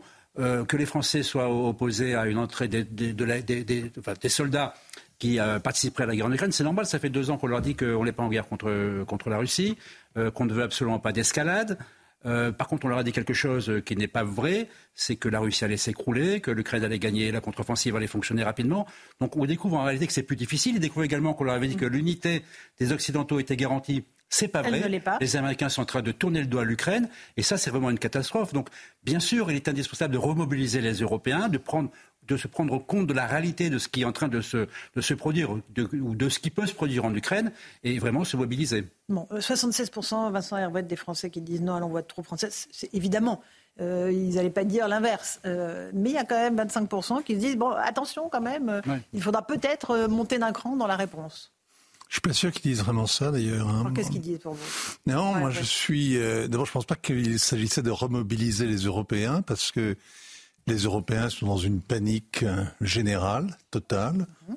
différente selon les pays, mais euh, tout le monde a, pris pleinement conscience que la guerre en Ukraine, ce sont les Américains qui la supportaient, qui la finançaient, qui armaient pour l'essentiel, et que euh, les Américains ayant fait défaut, étant désormais hors jeu, c'est aux Européens d'assumer le fardeau qu'ils en sont incapables.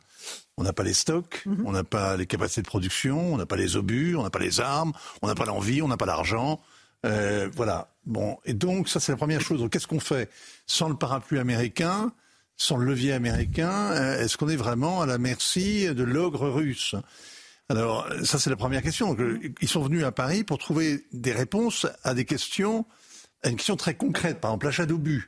Les Tchèques euh, voulaient acheter des obus à l'extérieur de l'Union européenne et la France était debout sur le frein en expliquant que c'était aux Européens de produire ces obus euh, avant d'aller les chercher à l'extérieur. Et tout d'un coup, ça c'est un, veto français qui a été levé. Donc il y a eu des choses concrètes qui sont sorties de cette réunion et qui ont été totalement occultées par euh, la sortie d'Emmanuel Macron. sur le fait qu'on allait mettre des hommes au sol, des troupes au sol. Ce que, euh, qui a été, effectivement, vous aviez raison, ça provoque, ça aggrave la, crise franco-allemande. Euh, parce que ça a été fait, les, propos du président étaient assez vexatoires vis-à-vis du, du, mhm. chancelier Scholz. Moqué d'eux. Et l'autre a répondu à peu près sur le même ton. Mhm. Donc on voit vraiment que le couple franco-allemand, ben, c'est un mariage blanc. On l'avait vu sur le Mercosur, on l'avait vu sur des tas de sujets. Bah, mais ça fonctionnait mieux avec Angela Merkel. Honnêtement, ça fonctionnait mieux avec Merkel. Oui, on peut dire ça, mais vous savez, en même temps, vous pouvez faire le procès de Merkel en estimant que s'il n'y avait pas eu Merkel, hmm. on ne serait pas mis dans les mains des Russes comme on s'y est mis avec euh, euh, notre suggestion, notre dépendance au gaz. et à l'énergie pas chère. et puis le nucléaire, hein, hmm. euh, c'est Angela, et puis etc., etc. Il y, a, beaucoup de choses. Hein, il y a... Rachel, je peux, je peux, revenir sur le sondage parce que quand même 76% des Français qui disent non, on ne veut pas envoyer trop, parce qu'on sait très bien euh, les peuples ont de la mémoire, ce que, ça veut dire. Exactement, mais c'est pour ça que j'ai beaucoup aimé votre édito, euh, Laurence, hmm. sur euh, le rappel notamment au passé. c'est vrai que j'ai beaucoup parlé sur ce plateau par rapport à Israël de mon grand-père. Il faut savoir que l'Ukraine, la Pologne, la Russie, tout ça, c'est le Yiddishland. Et c'est sur ce chaos-là, de la Seconde Guerre mondiale, que l'Europe de la paix a voulu se créer. Et effectivement, pour ne pas euh, que l'histoire se rejoue à nouveau, je sais que les hommes sur le plateau ont tendance à parler beaucoup euh, du matériel, des chars, des obus, etc. Je voulais juste qu'on parle des Ukrainiens, de ces hommes aujourd'hui qui, qui n'ont. En fait, l'Ukraine aujourd'hui n'a plus les hommes en tout cas les jeunes hommes. Mhm. Euh, il y a une, des militaires qui sont vieillissants, une situation extrêmement compliquée. Et puis par ailleurs, sur notre situation interne, on nous parle beaucoup de colonisation euh, dans certains partis. Bah là, en l'occurrence, il s'agit d'une colonisation de la Russie sur l'Ukraine. Et il est temps que, effectivement, avec les difficultés qu'on connaît en Europe, qui ont été euh, relatées ici, que l'Europe de la défense mhm. Euh, soit, euh, soit, euh, soit réel. Malheureusement, nous avons beaucoup de retard. Voilà. On est je, très loin. je dire. Mais, les positions franco-allemandes qui s'éloignent. Je sais bien, je sais bien. en tout cas, c'est très important que nous ayons le débat en interne. Monsieur Eric, rapidement. Alors, Vincent Herouet avait raison de souligner que la petite phrase du président de la République a occulté les cinq points de consensus qui ont mhm. été mhm. décidés à l'issue de cette réunion. moi, ce qui m'interpelle beaucoup quand même, c'est que Van der Leyen dit on n'y est pas, mais il faut peut-être se préparer. Il dit faut se préparer une attaque. dit il n'y a pas de hein. consensus, mais il faudra peut-être envoyer des troupes au sol. Bon, il s'est pris la porte dans la figure par le chancelier. Mais pardonnez-moi, avec un peu de bon sens, si on n'est pas capable de fournir des armes, des, des, missiles, des obus, à l'Ukraine, vous allez envoyer des, Monsieur le Président de la République, vous allez envoyer des troupes sur le sol ukrainien avec quelles armes donc? Avec quelles armes donc, puisqu'on n'a plus de stock nous-mêmes Donc c'est Vous quand nous sujet. munitions. Vous Et nous puis, reparlez de Moi j'ai munitions, trouvé là. votre édito absolument excellent, Laurence. Ah bah dis donc, Mais- c'est ma fête, Non mais, ça non, mais parce que parce que parce que c'est une façon de voir les mais pas mal, il est mais, pas mal, mais- n'est-ce pas? mais je vous dirais, bien, Arrêtez, fais Les choses sont trop importantes. Moi, je fais partie des. Des, couples sceptiques dans le, dans le cas de franco-allemand. Bien sûr qu'il y a eu des incarnations fortes, De Gaulle, Adenauer, Mitterrand, Kohl, Schmitt, Giscard, Ben etc. oui. Mais pardonnez-moi. On nous a souvent vendu le couple franco-allemand comme étant le moteur Ah bah, absolu. Mais en réalité, quand vous regardez dans le détail, et De Gaulle sans doute avait assez raison, il n'y a pas d'amis avec des intérêts quand on parle d'État-État. Mais c'est quoi le couple franco-allemand? Parfois, moi j'ai cette métaphore, ça va vous faire rire, mais vous savez, c'est comme un tandem quand vous pédalez. Un tandem, il y a celui qui est devant et celui qui est derrière, les deux pédales, mais il n'y en a qu'un seul qui tient le guidon. Et pendant des années, pardonnez-moi, c'est les Allemands qui ont tenu le guidon, et notamment sur le nucléaire. Oui, et avec le résultat qu'on connaît. Un mot, Général Clermont? Non, euh, on, on- Non, bah alors, non. non, j'ai un petit, un Si, petit un mot. petit mot, alors, On paie, on l'addition de 25 ans de démission. Voilà. 25 ans de démission du fait qu'on a considéré que la guerre était un horizon dépassé, Eh ben, que l'histoire n'était pas tragique. Et donc tous les investissements qu'on a fait pendant 25 ans, on va pas les rattraper en un an. Dividende de la paix, Laurent Qui veut la paix, prépare la guerre. Dividende de la paix, Laurent Fabius, mon On y revient. Oui, Philippe là. Vous n'êtes pas d'accord, Hervoite, mais je sais. Allez, Non, mais je prolonge sur l'Allemagne, parce que c'est eux qui sont le plus en retard par rapport à l'effort budgétaire à fournir, euh, comme d'autres pays, l'Espagne, l'Italie, etc. Euh, le couple franco-allemand n'existe plus depuis 30 ans, enfin depuis Mitterrand-Kohl. On a des intérêts divergents avec l'Allemagne sur à peu près tous les sujets. Vous avez cité le nucléaire. On vient de parler de l'agriculture, on en reparlera sans Le doute encore. Mercosur, Vincent le dit. Le Mercosur, les Allemands sont l'opposition. pour. Ils veulent vendre leur BMW L'opposition d'intérêt est totale. hein. Totale, puisque oui, ils veulent vendre, le- exporter leur industrie, et que nous, on voudrait protéger un peu notre agriculture, donc ça marche pas. Donc la réalité, la réalité de l'Union européenne, c'est qu'elle ne marche plus sur le couple franco-allemand, et qu'il faut trouver d'autres solutions. Vincent Hervoite, précisément sur la position par rapport à Moscou. L'histoire, évidemment, est très présente euh, en, en Allemagne. Oui. Il y a une grande peur de, de la Russie en Allemagne. la- la- la- la situation vis-à-vis de euh, l'histoire ukrainienne renvoie davantage aux prémices de la guerre de 14 qu'à la Seconde. Guerre mondiale. hein. Mais, mais il y a la guerre froide aussi. happer dans un engrenage, parce que qui, franchement, très sincèrement, vous savez, quand les, quand les Ukrainiens et les Russes ont négocié, ont discuté d'un accord de paix durable, ça n'a pas duré longtemps parce que euh, il y a eu notamment l'intervention des Britanniques hein, qui a euh, conseillé à Zelensky de tout envoyer euh, valdinguer. Mais de quoi est-ce qu'on parlait? On parlait, il y avait un accord des Ukrainiens pour, euh, sur la Crimée.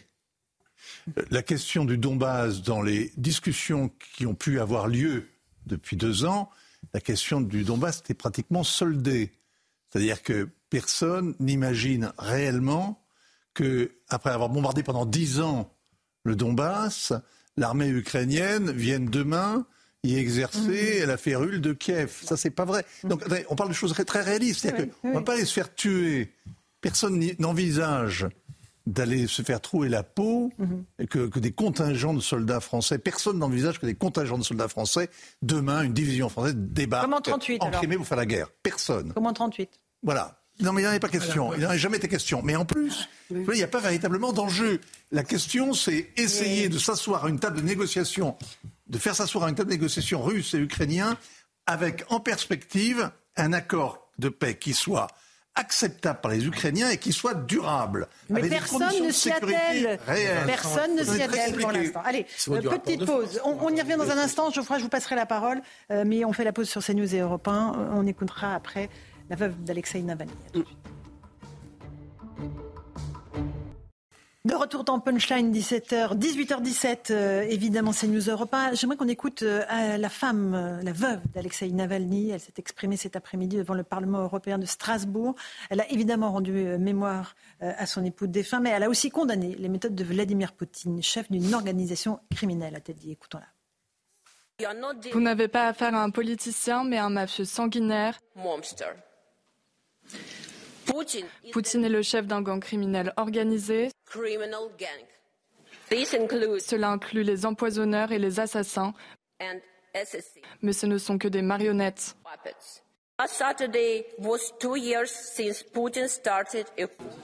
Samedi dernier, cela faisait deux ans que Vladimir Poutine avait déclenché une guerre totale contre l'Ukraine. Une guerre brutale et sournoise. Le monde entier s'est précipité pour aider l'Ukraine, mais deux années se sont écoulées. Il y a beaucoup d'épuisement, beaucoup de sang, beaucoup de déception, et Poutine n'est allé nulle part. Tout a déjà été utilisé, les armes, l'argent, les sanctions, rien ne fonctionne. Et le pire est arrivé, tout le monde s'est habitué à la guerre. Tout le monde s'est habitué à la guerre, dit la veuve d'Alexei Navalny, euh, Rachel Kahn. Euh, les opinions publiques se sont habituées à la guerre. Euh, en Europe, dans le monde entier. On, a, ça on a le sentiment, effectivement, et puis en plus avec les réseaux sociaux, que certaines images sont complètement vulgarisées. Et justement, la vigilance, c'est de ne pas s'habituer de ne pas s'habituer à ce que la démocratie euh, aux portes de l'Europe soit entachée comme ça, ne pas s'habituer aussi, puisque là il s'agissait de liberté d'expression, de positionnement euh, politique, idéologique, ne pas s'habituer à ce qu'on ait euh, des autocrates qui empêchent les, gens de, parler, de s'exprimer. Je la trouve extrêmement forte. Mhm. J'aimerais qu'on écoute juste Jean-Luc Mélenchon. Il était invité ce matin de nos confrères de TF1. Il a dénoncé, lui, un deux poids, de mesure entre l'attention portée à l'Ukraine et, je vous le donne en mille, ce qui se passe à Gaza. Obsession. Il faut mettre de, l'ordre et de la méthode dans la manière d'envisager euh, les problèmes et de la constance dans les réponses. Il faut s'en tenir à des principes tout le temps les mêmes. Par exemple, il est odieux aux yeux du monde qu'il y ait deux poids, deux mesures un poids pour euh, l'Ukraine en disant un hôpital bombardé, c'est un crime contre l'humanité, et le silence lorsqu'il s'agit de Gaza. Euh, Philippe Guibert, ça vous a fait réagir? Oui, je ne suis pas surpris qu'il fasse ce détour, parce qu'on connaît un, connaît ses obsessions euh, et on connaît ses, prismes. Il faut quand même se souvenir euh, que euh, Jean-Luc Mélenchon, avant le 22 février 2022, sur son blog, écrivait les pires choses des opposants de Poutine. Mhm. Il faudrait relire ces blogs, ces textes sur ces blogs d'avant février 2022, où il était très critique à l'égard des opposants à Vladimir Poutine. Il avait une sympathie pour ce régime et euh, il cherche à le faire oublier en faisant diversion sur euh, Gaza, euh, je trouve que c'est tout à fait déplacé. Là où il a en partie raison quand même, il faut le souligner, mhm. c'est que du point de vue des autres grandes puissances en dehors de l'Occident, c'est vrai que les autres grandes puissances en Chine, dans ce qu'on appelle le Sud global, portent un drôle de regard sur nous en disant oui, vous, vous êtes dans le deux poids, deux mesures entre votre discours sur l'Ukraine et la Russie et sur euh, votre discours sur Gaza, euh, Israël. C'est comparable. Mais Jean-Luc Mélenchon n'est pas un, influenceur du Sud global, il est responsable politique français. Oui, mais... Euh, non, mais c'est facile de, de, de, faire des, ce genre de raccourci. Juste là, dans cet exemple, en Ukraine, les hôpitaux sont protégés par le droit international humanitaire puisque c'est des, des, lieux sanctuarisés. à Gaza, les hôpitaux, en dessous, il y a des tunnels avec le Hamas dedans. Donc euh, c'est, on parle de deux choses complètement différentes, même si le mot hôpital revient dans les deux histoires. Merci euh, on peut faire une comparaison. Non, c'est vrai. Il y, a, il y, a, 800 km de tunnels qui ont été creusés, bétonnés à Gaza. Il n'y a pas un abri euh, pour les civils. Mhm. Rien que ça devrait quand même un peu interpeller ces moralistes de gauche qui en permanence critiquent Israël. Je trouve ça fascinant, non? Mhm. Moi, j'ai été bombardé. Moi, j'ai suivi des bombardements à Beyrouth, à Bagdad, euh, à, à Beyrouth, à Bagdad, ou ça, autrement, à, ben, mais évidemment, en Yougoslavie, euh, à Belgrade, 3B, tiens. Mais euh, partout, il y a des abris. Je fois, vous n'y allez pas, mais il y a des abris pour les civils. Gaza, c'est le seul endroit où des gens déclenchent une guerre, mhm. en sachant que ça va provoquer des bombardements, Bien sûr. qui ont creusé 800 km de, de, de terriers, de souterrains, pour se protéger eux sans admettre aucun civil. Encore un petit mot avant de partir euh, au Sénat pour aller voir euh, ce qui se passe du côté du débat sur l'IVG. Euh, le président Macron recevait hier l'émir du Qatar. évidemment, avec en fond de, de, toile les, négociations pour la libération des otages. Est-ce qu'on a avancé, Vincent Hervoit, sur ce dossier ou pas? J'en sais absolument rien. Et je vous dirais, si, franchement, j'en sais rien. Et je préfère vous dire, ne rien vous non, mais dire. Je préfère que vous me disiez je ne sais pas que vous me dire une Hein. C'est que les choses, les choses, c'est vraiment, euh, je te tiens, ça se, ça se deal hum. au dernier moment. On sait à peu près quelles sont. là encore, on connaît. Les contours. C'est comme sur hum. c'est comme sur l'Ukraine. On sait à peu près quel est le, le, le, hum. après c'est une histoire de rapport de force. On sait qu'on parle d'une trêve de 42 jours avec la libération d'un otage par jour, ce qui en laissera quand même une soixantaine aux mains un de leurs mhm. tortionnaires, de leurs geôliers, euh, ce que l'on vivant, euh, mhm. donc des femmes et euh, des personnes âgées, des personnes euh, qui sont euh, handicapés via- ou blessés ou, ou, ou fragiles. Et puis à côté de ça, qu'il y aurait une libération d'un certain nombre de, de femmes soldats israéliennes contre des prisonniers palestiniens qui seraient eux-mêmes et que ça commencerait au moment du ramadan. Mais le ramadan, c'est le 10 ou le 11 mars. On a encore un peu de temps hein, avant d'arriver à- au dernier moment. Et donc, ce qui veut dire, ce qui veut dire que ça se passe toujours comme ça, intensification des combats avant la trêve, Avant la trêve. et euh, nerfs. Alors, euh, Geoffroy Lejeune et Eric Revel. Moi, j'ai pas la passion euh, de défendre Jean-Luc Mélenchon et je le ferai pas cette fois-ci sur Gaza. En revanche, je vais reprendre son raisonnement sur un autre euh, conflit qui était celui, vous savez, euh, de l'Azerbaïdjan et de l'Arménie. C'est-à-dire qu'en gros, l'Union européenne a été sur ce conflit-là, dont on a quand même très très peu parlé, euh, dans le camp du tyran. En tout cas, elle avait besoin de l'Azerbaïdjan, donc a été très discrète sur la question de l'Arménie. Et euh, je dis ça parce que euh, lui, le, lui le dit pour pour essayer de dépassionner la question de euh, l'Ukraine et la Russie. Euh, je suis mal à l'aise, en effet, moi, avec le discours consistant à nous préparer à l'idée qu'on va être en guerre. Je ne sais pas pourquoi, je ne comprends pas pourquoi. Je reprends un terme de votre édito. Euh, vous parlez de, euh, de défense européenne. La défense européenne, on sait depuis très longtemps que ça n'existe pas, ou alors que ça se résume à la défense quasiment à la défense française. Française. Il, y a un, il y a un conflit en ce moment au sein de l'exécutif français entre d'un côté le nouveau ministre des Affaires étrangères qui dit euh, notre force, notre premier rempart, c'est euh, c'est l'Europe, et le ministre de la Défense qui dit non non pas du tout. En fait, c'est la défense française, c'est l'armée française, c'est ce qu'on investit dedans, et c'est euh, notre engagement euh, de- dans, le, conflit ukrainien. Il rappelait récemment dans une interview euh, dans le JDD que euh, on était le, pays qui forme le plus de soldats ukrainiens, que on investit aujourd'hui pour produire à nouveau. Je sais que alors tout ça va être euh, mis en- c'était des annonces, hein, on ne sait pas si ce sera suivi des faits, mais euh, il rappelait cet investissement. Je pose juste la question. Si on prolonge Stéphane Séjourne et Emmanuel Macron qui nous dit de nous préparer à l'idée d'envoyer des troupes sur Terre, euh, Ursula von der Leyen qui nous prépare à nous faire attaquer, quelle est l'issue en fait? Si on ne va pas vers la solution dont parlait Vincent tout à l'heure, qui est à un moment donné de- d'obliger tout le monde à négocier et de- d'envisager, je, je comprends l'accusation de, de, de, euh, capitular et, euh, et de- d'esprit munichois, mais si on ne fait pas ça, c'est- une fois que les Américains ne sont plus dans, dans l'histoire, c'est nous Mais qui on- allons. oui. Laurent, c'est nous, c'est la France qui va porter cet effort.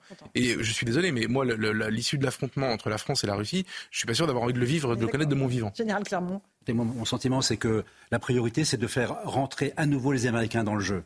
Si les Américains ne rentrent pas à nouveau dans le jeu, on ne sera pas capable de ré- rétablir un rapport de Ils force sont. plus favorable à C'est l'Ukraine. Biden qui est encore président. euh, Oui, c'est encore Biden sauf le est- président. Il est bloqué Mais dans son vote. il a- le républicain Voilà, vote. le- le on ne peut pas accepter que les Américains nous abandonnent. Et non seulement ils abandonnent l'Ukraine en race campagne, Ils ont- mais ils nous abandonnent nous aussi en race campagne. Ils ont abandonné les Afghans, ils ont abandonné les Irakiens, ils ont, c'est une- ils ont abandonné les Vietnamiens. Euh, euh, L'histoire est assez. euh, il, il y a une règle. Sans jouer les souverainistes, si notre survie est en jeu, vous ne laisserez à personne le soin d'assurer notre notre existence. C'est une une règle de base. J'ai pas besoin de de d'avoir fait Saint-Cyr. Franchement, si notre survie est en jeu, on ne fait pas la guerre par procuration et on laisse pas d'autres la faire à votre place.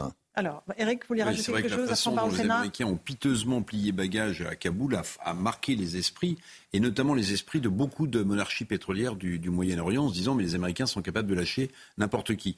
Un mot quand même sur l'émir du Qatar en visite euh, à l'Élysée. Il est arrivé avec 10 milliards d'euros d'investissement pour la France, vous avez vu, euh, dans les années qui viennent, dans l'intelligence artificielle, dans l'aérospatiale. Et puis il est venu euh, dîner avec Mbappé. Pourquoi j'en parle? Je veux dire, n- non pas oui. parce que le Real ou Barcelone se tire en disant oh là là, est-ce qu'il est-ce qu'il n'aura pas fait encore une proposition avec plus d'argent pour qu'il reste au PSG Non, ça à la limite je m'en fiche un peu. Mais ce qui me frappe quand même, c'est qu'on a l'impression pour Emmanuel Macron qu'il soit au salon de l'agriculture en train d'annoncer que on va envoyer des troupes au sol peut-être et passer ensuite à un dîner où on mange du homard bleu en exhibant un maillot de football. Si vous voulez, j'ai du mal à comprendre ce qui est Ouais. important ou pas, ou alors tout est un jeu. Je ne sais pas, mais ça me frappe. Tout est lié, en tout cas, puisqu'évidemment, cette euh, visite était importante dans le cadre des négociations sur euh, les libérations d'otages. Euh, on, on va partir au Sénat, si vous le voulez bien, puisque cela fait deux heures désormais que le débat sur l'inscription de l'IVG dans la Constitution a, a commencé. Elodie Huchard, vous êtes sur place avec Laurent Sélarié. Elodie, où on en est euh, à l'heure où on se parle? Eh bien, Laurence, on est en train de terminer ce qu'on appelle la discussion générale. Chaque groupe s'est succédé au plateau pour donner ses arguments. Il y a beaucoup d'arguments qu'on retrouve en commun. Beaucoup, évidemment, font référence à Simone Veil. Beaucoup expliquent qu'on peut tenter de dire que l'IVG n'est pas menacé, mais il cite des exemples expliquant qu'il n'y a pas qu'aux États-Unis que ce droit peut être mis en cause, qu'il l'est parfois à nos frontières, notamment en Europe. Et puis, même Philippe Bas, qui a parlé pour les Républicains, qui est celui peut-être le plus nuancé, reconnaît que selon lui, ce droit n'est pas menacé, mais qu'il comprend l'intérêt malgré tout de l'inscrire dans la Constitution. En revanche, Philippe Bas est très tatillon sur les termes exacts. On sait que lui a déposé un amendement qui va être débattu juste après cette discussion générale, car lui ne veut pas d'un droit opposable à l'avortement. Alors tous ces arguments, Éric Dupont-Moretti, ministre de la Justice, a tenté de les désamorcer lors de sa prise de parole en tout début de séance à 16h30. Il explique que selon lui, le but d'inscrire l'IVG dans la Constitution n'est pas d'étendre un droit, mais tout simplement de le protéger. Il explique aussi qu'il ne souhaite pas que des gouvernements futurs puissent remettre en cause ce droit accordé aux femmes. Et puis, il y a uniquement trois amendements, ce qui devrait aller assez vite. Et puis ensuite, évidemment, on aura le vote. Plus la journée a avancé, plus on s'est rendu compte qu'il y avait quand même un accord sur les groupes. Il faudra voir en fonction si le texte est bien le même adopté ici au Sénat qu'il l'a été à l'Assemblée nationale effectivement, parce que ça conditionnera évidemment le passage devant le Congrès. Merci beaucoup, Elodie Char. Avec Godéric Bay, Rachel Kahn, euh, un moment important euh, après l'Assemblée nationale, ce passage du texte euh, devant le Sénat. Oui, bah, c'est un rendez-vous avec l'histoire, à mon sens. Hein. et puis aussi le fait par rapport à l'ensemble de nos discussions que la France tienne son rang. Euh, sur les droits fondamentaux, sur nos lumières, sur l'humanisme, l'universalisme. Euh, il ne s'agit pas en fait une question de savoir si ce droit est remis en question ou pas, mais de le porter à la hauteur du préambule de la Constitution relatif aux droits fondamentaux. Pour moi, c'est ça qui est euh, éperdument important. et puis parce que l'histoire du féminisme s'inscrit et, main dans la main avec notre République. donc, donc voilà. Après, c'est vrai que les petits signaux faibles aux États-Unis, en Pologne, euh, à Malte, etc., euh, nous montrent à quel point nous devons être très vigilants mhm. euh, sur ce sujet. Alors les débats sont passionnés même au Sénat. Je vais vous proposer d'écouter un échange entre Manon Vogel, qui est sénatrice écologiste, et, Mélanie Vogel et Stéphane Ravier du Rassemblement. Enfin non, Stéphane Ravier, sénateur de droite. Chers collègues du, centre et de droite, ne cédez pas à ce, à ce qui n'est qu'une opération d'agite propre de la gauche et à son chantage. Veuillez conclure. Je vous demande de conclure. S'il vous plaît. Je vous demande de conclure. ne fait qu'instrumentaliser les soubresauts de la politique américaine. Je vais vous dire une chose, monsieur Ravier. Vous avez un seul mérite. C'est la constance que vous avez à pouvoir nous démontrer que nous avons raison de vous donner tort. Comme nous le faisons d'ailleurs à chaque fois. On vous a pas empêché de parler.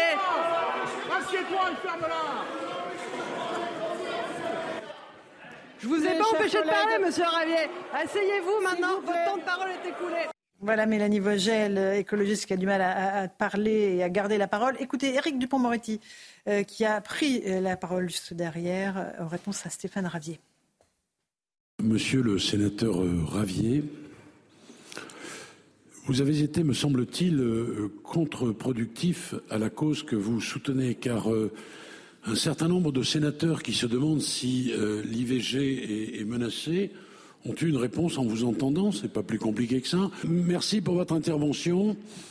Elle était très utile. Elle illustre qu'il y a encore euh, aujourd'hui des gens qui souhaiteraient euh, s'opposer à l'IVG. C'est la raison pour laquelle il faut euh, protéger l'interruption volontaire de grossesse, cette liberté fondamentale pour les femmes. Voilà pour le garde des Sceaux. Philippe Guibert, vous avez voulu réagir. Un point important sur le plan juridique et constitutionnel. Mhm. Parce que l'intérêt d'inscrire cette liberté dans la Constitution, c'est pas simplement de s'opposer à une éventuelle loi qui abrogerait l'avortement. Il y a plein de moyens législatifs et budgétaires mhm. d'affaiblir la liberté d'accès à l'avortement. Et donc, euh, en inscrivant l'IVG dans la Constitution, c'est une arme pour rendre inconstitutionnel un budget qui diminuerait, les moyens euh, des hôpitaux et cliniques pour euh, l'avortement. c'est un moyen de contrer toute loi qui viendrait étendre la liberté de conscience à un tel point que le recours à l'IVG deviendrait impossible. Donc ce qu'il faut bien comprendre, c'est qu'on n'est pas simplement comme dans un débat contre une éventuelle loi anti-IVG. On est dans un débat qui permettrait d'empêcher un gouvernement, une majorité, de réduire les moyens de l'IVG. Je, jeune je vais dire exactement l'inverse de ce que vient de dire euh, mon ami Philippe. Euh, en réalité, en 74, le, le Simone Veil elle-même qui porte cette loi euh, explique que c'est quelque chose de, euh, de, de exceptionnel, très délicat euh, elle utilise d'ailleurs le mot de, le terme de drame. L'avortement est un drame, c'est ce sont ces mots.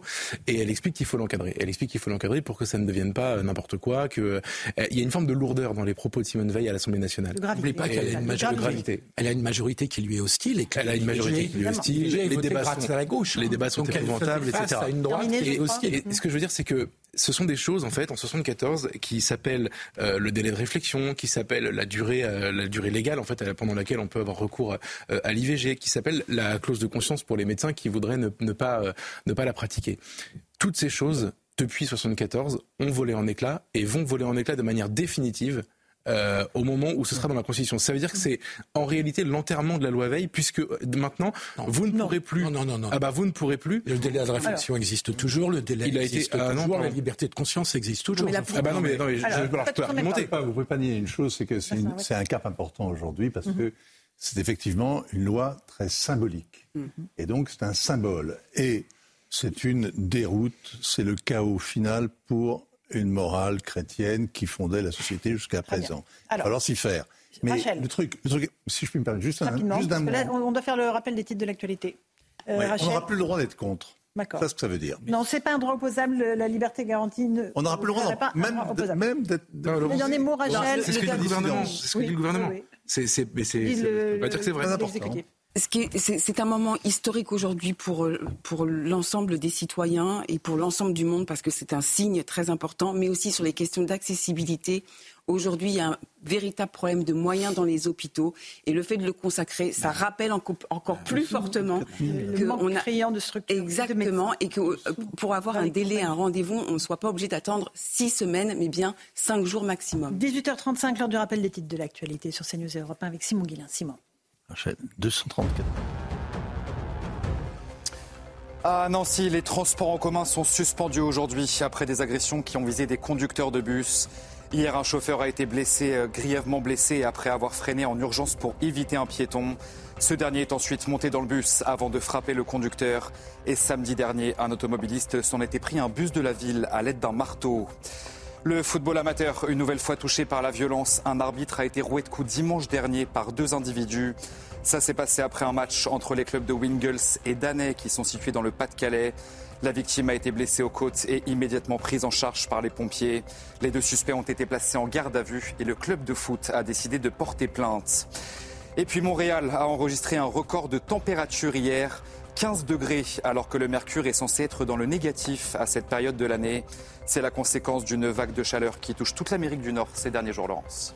Merci beaucoup Simon Guillain. Une petite pause. Dans un instant, je vous amène dans les méandres de l'affaire Xavier Dupont de Ligonnès, le fugitif le plus recherché de France, où en est l'enquête? Réponse dans un instant avec un policier écrivain Romain Puertolas. À tout de suite. 18h41 en direct dans Punchline sur CNews et sur Europe 1. On a été rejoint par Romain Puertolas. Bonsoir. Vous êtes ancien policier, vous êtes romancier et scénariste. Vous avez publié ce livre, Comment j'ai retrouvé Xavier Dupont de Ligonnès, aux éditions Albin Michel. Alors c'est un roman mais un roman qui est une enquête. Et c'est ça qui est absolument fascinant parce que cette affaire Dupont de Ligonnès la France entière. Elle a servi de matière à des films, à des livres, euh, aux humoristes aujourd'hui. C'est quelque chose qui est devenu une légende urbaine. Et pourtant, tout ça part d'un drame. Cinq personnes tuées en 2011 dans leur maison familiale à Nantes. La mère, Agnès et les quatre enfants, Arthur, Thomas, Anne et Benoît, les deux chiens de la famille aussi, euh, sont tués. On fait le point avec Célia Barotte et puis je vous passe la parole après parce que l'enquête bouge et vous recevez tous les jours des témoignages sur cette affaire du pont de Ligonnès. Mais d'abord, Célia Barotte. Il est le Français le plus recherché. Xavier Dupont de Ligonnès est suspecté d'avoir tué par balle sa femme et leurs enfants. Le 21 avril 2011, des enquêteurs retrouvent les cinq corps et ceux de leurs chiens enterrés sous la terrasse de la maison familiale à Nantes.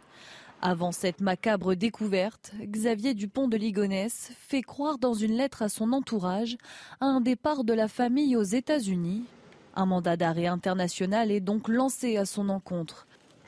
Mais le père de famille est aperçu le 10 avril dans un hôtel à La Rochelle, puis dans un autre, cinq jours plus tard, situé dans le Var, et puis plus rien. Les hypothèses sur sa disparition se multiplient et fascinent le monde entier. Plus d'un millier de signalements ont été faits à la police. Tous ont mené à de fausses pistes, comme en 2019 à l'aéroport de Glasgow, lorsqu'un retraité des Yvelines est confondu avec le principal suspect de la tuerie de Nantes. Mort ou vivant, Xavier Dupont de Ligonnès reste depuis bientôt 13 ans introuvable. Romain Pertolas, euh, vous dites qu'aujourd'hui, vous continuez à recevoir des témoignages de gens qui disent avoir vu Xavier Dupont de Ligonnès. Expliquez-nous. Oui, depuis la sortie du livre, depuis le 10 janvier, donc effectivement, je reçois, alors ça, 10, témoignages par jour, on va dire. Je reçois des photos. Voilà, il y a énormément de gens qui sont persuadés l'avoir euh, rencontré, croisé, avoir pris une photo. Alors pour l'instant, toutes les photos que j'ai reçues, ce n'était pas lui, malheureusement. Mhm. Euh, et puis sur tous ces témoignages, en fait, il y en a beaucoup qui sont inexploitables. On me donne des, des dates qui sont assez vagues et tout ça. Mais sur ces 100%, on va dire, il y a un petit pourcent qui m'a servi, qui m'a donné de très bonnes pistes et qui sont des personnes euh, que j'ai pu rencontrer. Voilà, mmh, donc euh, je fais des je fais des auditions. Je ne suis plus dans la police, mais je, je suis reparti dans l'enquête et cette fois-ci, je ne suis pas seul. J'ai l'impression d'avoir la France derrière moi et d'avoir tous ces témoins. Voilà. Et pour l'instant, de ces témoignages qui vous arrivent, qui continuent à vous arriver depuis la sortie de votre livre, rien n'est exploitable par la police. On est d'accord? Bah, pour la police. Oui, en fait, bon, moi je l'exploite de mon côté, euh, mais c'est vrai qu'au niveau de la police, c'est vrai qu'il y, a longtemps que les recherches ont été abandonnées, il y avait plus de pistes. Voilà, il y a bien un cold case qui a été ouvert à Nanterre et tout ça, mais je peux vous dire que personne. Euh, je suis le seul flic français là en ce moment qui se lève tous les matins mhm. pour chercher Xavier Dupont de Ligonnès. Ça, c'est évident. 13 mhm. euh, ans de cavale, c'est du déjà vu, mais pour que on n'arrive pas à mettre la main dessus, il faut une organisation incroyable, énorme, non? Ouais, non, faut pas tant que ça. Oui, non, ça dépend. Vous savez, alors déjà, euh, les, fugitifs, ce qu'ils font, c'est beaucoup trouver euh, l'abri chez une ancienne copine. Et si vous regardez l'affaire euh, Xavier Dupont-Ligonnès, il y a des ex-maîtresses, des ex-petites copines partout. Ah. Euh, c'est assez incroyable dans l'affaire. Et donc euh, voilà, pour rester, euh, moi c'est la, thèse que j'avais émise, donc de retrouver une ex-copine et de rester chez elle le temps que ça se calme. Voilà, bon effectivement 13 ans sont passés, mais il y a énormément de, manières de rester. On se dit mais comment on peut tenir 13 ans comme ça sans travailler ou mhm. sans Il y a, y a, beaucoup de, gens qui font ça. Hein. C'est pas quelque chose d'assez extraordinaire, on va dire. Mhm. Donc vous êtes persuadé qu'il est vivant en fait Ah pour moi il est vivant, bien en entendu. En aucun cas vous vous dites qu'il s'est suicidé. Ah ben non alors c'est quelque chose que je démonte tout de suite dans le roman. C'est quelque chose que on n'aurait jamais dû en parler parce que tout ce qu'il a fait à Nantes pendant les sept jours où il était là-bas avant de partir euh, en direction de Roquebrune a été fait dans le seul objectif qu'on ne découvre jamais les corps, qu'on ne s'intéresse jamais plus à eux et qu'ils puissent euh, recommencer une vie ailleurs. il n'y a rien qui apporte, qui dise qu'il a un comportement suicidaire. Mhm. Rien du tout. Il laisse une lettre très précise où il fait croire qu'il part à l'étranger, c'est ça hein Où tout est planifié. Oui, qu'il était, euh, qu'il était infiltré par la DEA, il raconte n'importe quoi, par les stupes américains, euh, des choses comme ça, voilà. Mhm. Mais tout est fait pour qu'on ne s'intéresse pas du tout à lui. Et c'est pour ça qu'il part. Il est persuadé, quand il se balade pendant son trajet jusqu'à Roquebrune, qu'il va à l'hôtel, qu'il dépense de l'argent, distributeur automatique, on le voit partout, tout ça, parce qu'il n'est pas recherché par la police à ce moment-là, mhm. et parce qu'il est persuadé qu'on ne va jamais découvrir les corps. Donc on va, on va pas s'intéresser à lui a posteriori. Et la dernière trace tangible qu'on ait de lui, c'est devant un distributeur automatique à Roquebrune sur argent. C'est bien ça. Exactement. Bon, on a plusieurs, on a d'autres, d'autres choses, oui, mais qui sont pas avérées 1000%. On a des, euh, des caméras de surveillance. On a des témoignages à Versailles le 9 juin c'était juste après. Euh, on a Lançon-Provence, donc euh, à un péage. Euh, on a les Ulysses aussi, pas très loin de, Paris. Mais c'est vrai que les images sont jamais assez exploitables, comme, comme je le dis dans le livre pour expliquer un peu, pour rire. on a des images précises de Mars. Par contre, les, caméras de surveillance, on peut voir personne à 5 mètres. Deux passionnés de l'affaire. Alors Philippe Guibert, une question. Ouais, alors une, première, une question. Euh, comment à l'ère de l'hypervisibilité, où tout le monde a un smartphone, où il y a quand même des caméras de surveillance, même si vous dites qu'elles sont euh, moins performantes que, que, pour regarder Mars, euh, comment on fait pour disparaître dans la nature? Bah, Est-ce qu'il y a des exemples comparables sur un dossier aussi médiatisé? Parce que en plus, cette affaire, tout le monde en a entendu parler. est-ce qu'il y a des, comparaisons? Aux États-Unis, il y avait John List, justement, qui a, fait exactement la même chose. Il a tué sa mère, en plus, en, prime. Euh, et il a fait pareil. Et il a vécu pendant 18 ans à 400 km de chez lui. il a refait sa vie, il s'est remarié, il avait une tout à fait, il avait une vie tout à fait normale. Et c'est un, programme de télévision qui a fait qu'un de ses collègues de travail actuels l'a reconnu et l'a dénoncé au FBI. Sinon, on n'aurait rien trouvé. Comme dans le cas de Ligonès. Pour moi, si on ne le trouve pas, il va mourir quelque part sur Mhm. Terre euh, de manière totalement euh, anonyme. D'accord. Euh, Et vous dites aussi d'ailleurs que tout est dans un livre d'Arlan Coben aussi. Oui, alors oui, choses de- lisait, il lisait un livre. euh, dont il aurait pu a- se servir. Il y a des similarités, mais il peut pas se servir. Il peut s'inspirer comme ça. Mhm. Euh, effectivement, il y a beaucoup de gens qui disparaissent et qui reprennent une autre identité, et ça, ça a pu lui dire bon, ben, je vais faire un peu pareil, tout ça. Mais il n'y a pas, il y a pas, c'est pas un mode Pas d'emploi. le mode d'emploi. Exactement. la voilà. Et c'est assez compliqué. Il faut savoir qu'il n'était pas affilié au grand banditisme. Ligonès était quelqu'un comme vous et moi. Donc euh, quand on a commencé à parler de faux papiers, tout ça, moi j'ai beaucoup travaillé dans les faux papiers euh, avec les clandestins. Euh, il faut avoir des contacts, c'est des réseaux, tout ça. Ligonès n'avait pas de réseau, donc il n'y a pas de raison de penser qu'il a fait des faux papiers, qu'il a eu des contacts avec des réseaux Mhm. d'immigration illégale ou de faux papiers. Geoffroy Lejeune, une question. Moi, je suis passionné en effet par cette affaire. Je, je suis comme vous, j'ai jamais cru à la thèse du suicide. En revanche, euh, est-ce que vous croyez pas J'ai deux questions. Est-ce que vous croyez pas déjà qu'il y a une option pendant- dans laquelle il aurait pu mourir, par exemple, dans la montagne, euh, sans qu'on ait retrouvé son corps? Donc là, ce serait pas un suicide, mais il aurait disparu et il serait devenu introuvable. Et dans l'autre option, euh, celle le scénario à la John List, où en effet il refait sa vie euh, quelque part. Est-ce que vous pensez que dans sa psychologie, il peut y avoir la volonté de de, de, fin- de finir par un jour se rendre et dire je vous ai berné pendant toutes ces années euh, pour jouir de ce tour de force? Ok, alors pour la première question, euh, la montagne qu'on a beaucoup montré à la télé, euh, Roquebrune, euh, le rocher de Roquebrune sur Argence, bah, ça n'a rien à voir en fait avec, l'histoire. Euh, si vous allez au parking du Formule 1, si vous allez au Formule 1, euh, il est passé euh, de l'autre côté de la 8 où il y a la- le, le chemin des châtaigniers, et là vous avez une petite forêt qui n'a rien à voir avec le rocher de Roquebrune, qui est dans une direction totalement opposée et très loin. Donc il n'est jamais allé là-bas, dans ce rocher. Donc il n'est jamais tombé dans une crevasse ou tout ce qu'on nous a raconté. Non, moi je suis allé là-bas sur place et, euh, et je l'expose dans le livre, on n'en a pas parlé, mais il est allé dans cette forêt-là pour se débarrasser de son fusil. C'était la dernière chose dont il restait, qu'il fallait qu'il se débarrasse, le fusil. Et il ne pouvait pas le faire en, en zone urbaine, on ne peut pas se débarrasser d'une arme en zone urbaine, c'est très compliqué. Par contre, euh, il fallait qu'il aille dans la forêt. C'est pour ça qu'il était là-bas. Donc, pour Le moi... fusil a été retrouvé? Non. Non. Donc je, je cherche le fusil. Très bien. je cherche le fusil. Voilà. Pour la deuxième, Deuxième question, question. là on est plus dans l'aspect psychologique. Euh, Moi c'est pas trop mon truc. Hein. Je suis pas psychologue ou psychiatre, tout ça. Euh, revenir quelques années plus tard. Attention, il faut parler, il faut parler de la prescription. Alors, Euh, dans combien de temps la prescription alors la prescription, c'est crimes c'est 20 ans pour les crimes et délits, ça a été baissé, mais attention, c'est 30 ans dans le cadre euh, d'assassinat sur mineurs. Or, il y a des mineurs dans l'affaire, donc on enfants. peut avoir une extension sur ça. Euh, Donc 2011. donc on est, on est quand même un peu tranquille. euh, Voilà, c'est pas de mal à veille qui va revenir en disant voilà, euh, je, je suis, on peut pas me prendre maintenant, euh, il y a prescription. Après, est-ce qu'il serait capable de faire ça? On pourrait penser que le jour où il pense, où il va, où il va mourir, il puisse laisser un témoignage, une lettre en disant bon ben voilà, je vous ai bien eu et tout ça, mais Vous ne croyez pas tellement. Euh, Romain. De toute façon, moi, ça m'avance. Moi, je me concentre sur l'enquête pour le retrouver. Mhm. Donc moi, ça, cette histoire-là, elle m'intéresse pas euh, forcément. voilà. Mhm. Philippe Guibert. Vous êtes en contact, vous évoquiez ses anciennes copines ou maîtresses, vous êtes en, en contact avec des proches de Xavier Dupont de Ligonnès Oui, alors pas la famille, parce que ça, ça ne m'intéresse pas non plus. On est assez en opposition, on va dire, parce que la famille euh, donne une toute autre version. Moi, je parle d'amis, de, de, de- de- D'accord, mais euh, je suis sur le- non non sur les, les, les contacts d'anciennes justement euh, femmes qu'il a connues et je suis en train, comme je reprends toutes les pièces du dossier, je suis en train de contacter ces personnes. Où peut-il être, Xavier Dupont de selon vous, Romain Puertolas Il y a des pistes. Alors, euh, les États-Unis, on a piste dit. les États-Unis, puisque c'est un, il, est- il a fait plus de 30 voyages là-bas, il connaît très bien, il parle très bien anglais, il adore les États-Unis et tout ça. Mais euh, moi, étant expert en passage de frontières de manière illégale, je le vois euh, difficile. C'est se risquer quand on est fugitif, parce que les États-Unis, c'est quand même très sécurisé au niveau d'arrivée, des arrivées. Les arrivées ne peuvent se faire évidemment que par voie euh, aérienne ou voie maritime. Donc il faudrait choisir plutôt une voie maritime, moins sécurisée que la voie aérienne. Euh, voilà. Euh, je préfère, moi, l'option européenne, tout simplement. Vous savez, c'est pas la peine d'aller très loin. hein. Euh, comme qu'on parlait de John List qui a vécu à 400 km de chez lui. hein. Il suffit de rester dans l'espace Schengen, ça c'est très important. Euh, tout ce qui est euh, Espagne, Portugal, Italie, dans lequel il n'y a pas de contrôle systématique en frontière.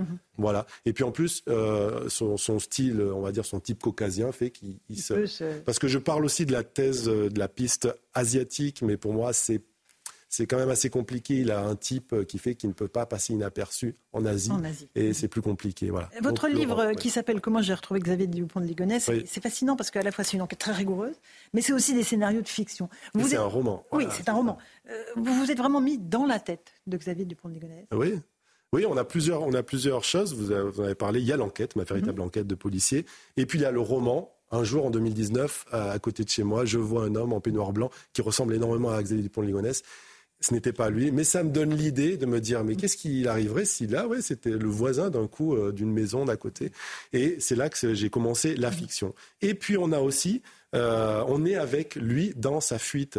J'ai des choses avérées et en fait je comble les trous et on est avec lui et j'explique ce qu'il peut penser ou ce qu'il va faire. Euh, puisqu'on l'a vu ici, ben, je dis comment il est allé de A à B. Donc voilà, là c'est le, travail de l'écrivain, on va dire, mais de manière très plausible. Quelle personnalité euh, est-ce que on pourrait imaginer quelqu'un de machiavélique, d'extrêmement sombre euh, de non, euh, calculateur, manipulateur Oui, alors voilà, oui. Euh, machiavélique, sombre, tout ça, pas forcément. C'est quelqu'un qui a, qui a toujours fait des petits coups, qui a manigancé, qui a toujours été endetté, il a toujours demandé de l'argent à, des amis. Oui. il, a, il, a, il, avait, il avait des trous dans les doigts, c'était dans les mains, c'est-à-dire que dès qu'il avait de l'argent, il l'injectait pas dans sa société, il avait plusieurs sociétés, il dépensait tout de suite l'argent, il allait au restaurant, il invitait C'est un flambeur. Il a acheté comment? C'était un flambeur? C'était oui, voilà, c'est ça, exactement. Et euh, donc, on a ça. Et puis, il est dans la manipulation et dans la séduction. Beaucoup, c'est quelqu'un qui, euh, qui voulait toujours qu'on pense bien de lui, vous voyez, euh, dans l'apparence. par exemple, moi, j'ai parlé avec la nounou des Ligonès à Miami. ils étaient dans le meilleur quartier de, de Miami, Coconut Grove. ils étaient là-bas en location et tout ça. Mais c'est l'apparence. On n'a pas d'argent. Euh, et, on apparaît, euh, mm. voilà. Et à un moment donné, ça tient plus. Et c'est ça qui est la cause en fait de, des assassinats, c'est qu'il était tellement endetté qu'on ne tient plus et le masque allait tomber. Et puis là, élément pour moi déclencheur, il hérite, son père meurt, et là, il découvre un fusil euh, dans l'appartement de son, de son père. Et c'est vraiment le truc qu'il fallait euh, pour franchir le C'est là qu'il y a l'idée du passage à l'acte. Une dernière question, peut-être, Geoffroy? J'ai une dernière question. On a pensé l'avoir retrouvé une fois. C'était le pauvre Guy, il s'appelait Guy Joao, je crois, et, euh, et c'était pas lui du tout. Mais à l'époque, on s'est emballé pendant 12, 12, 15 heures, nous les médias, en pensant qu'il s'était fait refaire le visage. Est-ce que vous croyez à cette option ou pas du tout? Non, pas du tout. Non, non, non. comme j'ai dit avant, il y a des milliers de gens qui le voient. Moi, tous les jours, on m'envoie des photos et tout ça. C'est là que vous voyez que les gens ne sont pas du tout physionomistes, en fait, et qu'on le voit partout, alors que ce n'est pas lui. Et comme je dis toujours, vous avez pu manger avec lui hier soir dans ce restaurant-là, il était à côté et vous ne l'avez pas vu. Pourquoi? Parce qu'il suffit d'un petit changement de look. On se rase les cheveux, on se fait pousser le bouc, euh, on s'habille en survette alors qu'on est toujours très bien habillé. Mhm. Ça change drastiquement. Des fois, vous, avez des, vous voyez des gens et vous pensez que c'est un de vos amis, mais vous dites mais ça correspond pas au look et tout ça, c'est pas lui. Ben voilà, on est exactement là-dedans. C'est pas la peine de se refaire, euh, le, visage. Se refaire le mhm. visage. Non, ça c'est vraiment très romanesque. On est vraiment dans du Monte Cristo, dans des, des choses comme ça. La réalité est beaucoup plus euh, simple, on va dire. Voilà. avec une hypothèse qui soit pas très loin en Europe. Exactement. Et qui regarde tout ce qui est dit sur lui. Euh, ben là, oui, euh, sûrement. En ce moment, il voit qu'il y a de l'actualité sur lui. Exactement. voilà, il sait qu'il y a un, écrivain ancien policier qui est à sa recherche. Merci beaucoup, Romain Puertolas. Comment j'ai retrouvé Xavier Dupont de Ligonnès? C'est un roman aux éditions Album Michel, mais c'est aussi une enquête et une enquête très sérieuse. Merci, je crois, le jeune et Philippe Guibert. Merci à vous, chers auditeurs et téléspectateurs. évidemment, dans un instant, vous avez rendez-vous avec Hélène Zélani sur Europe 1 pour Europe 1 soir et avec Christine Kelly sur CNews pour Face à l'info. Bonne soirée à tous et à demain.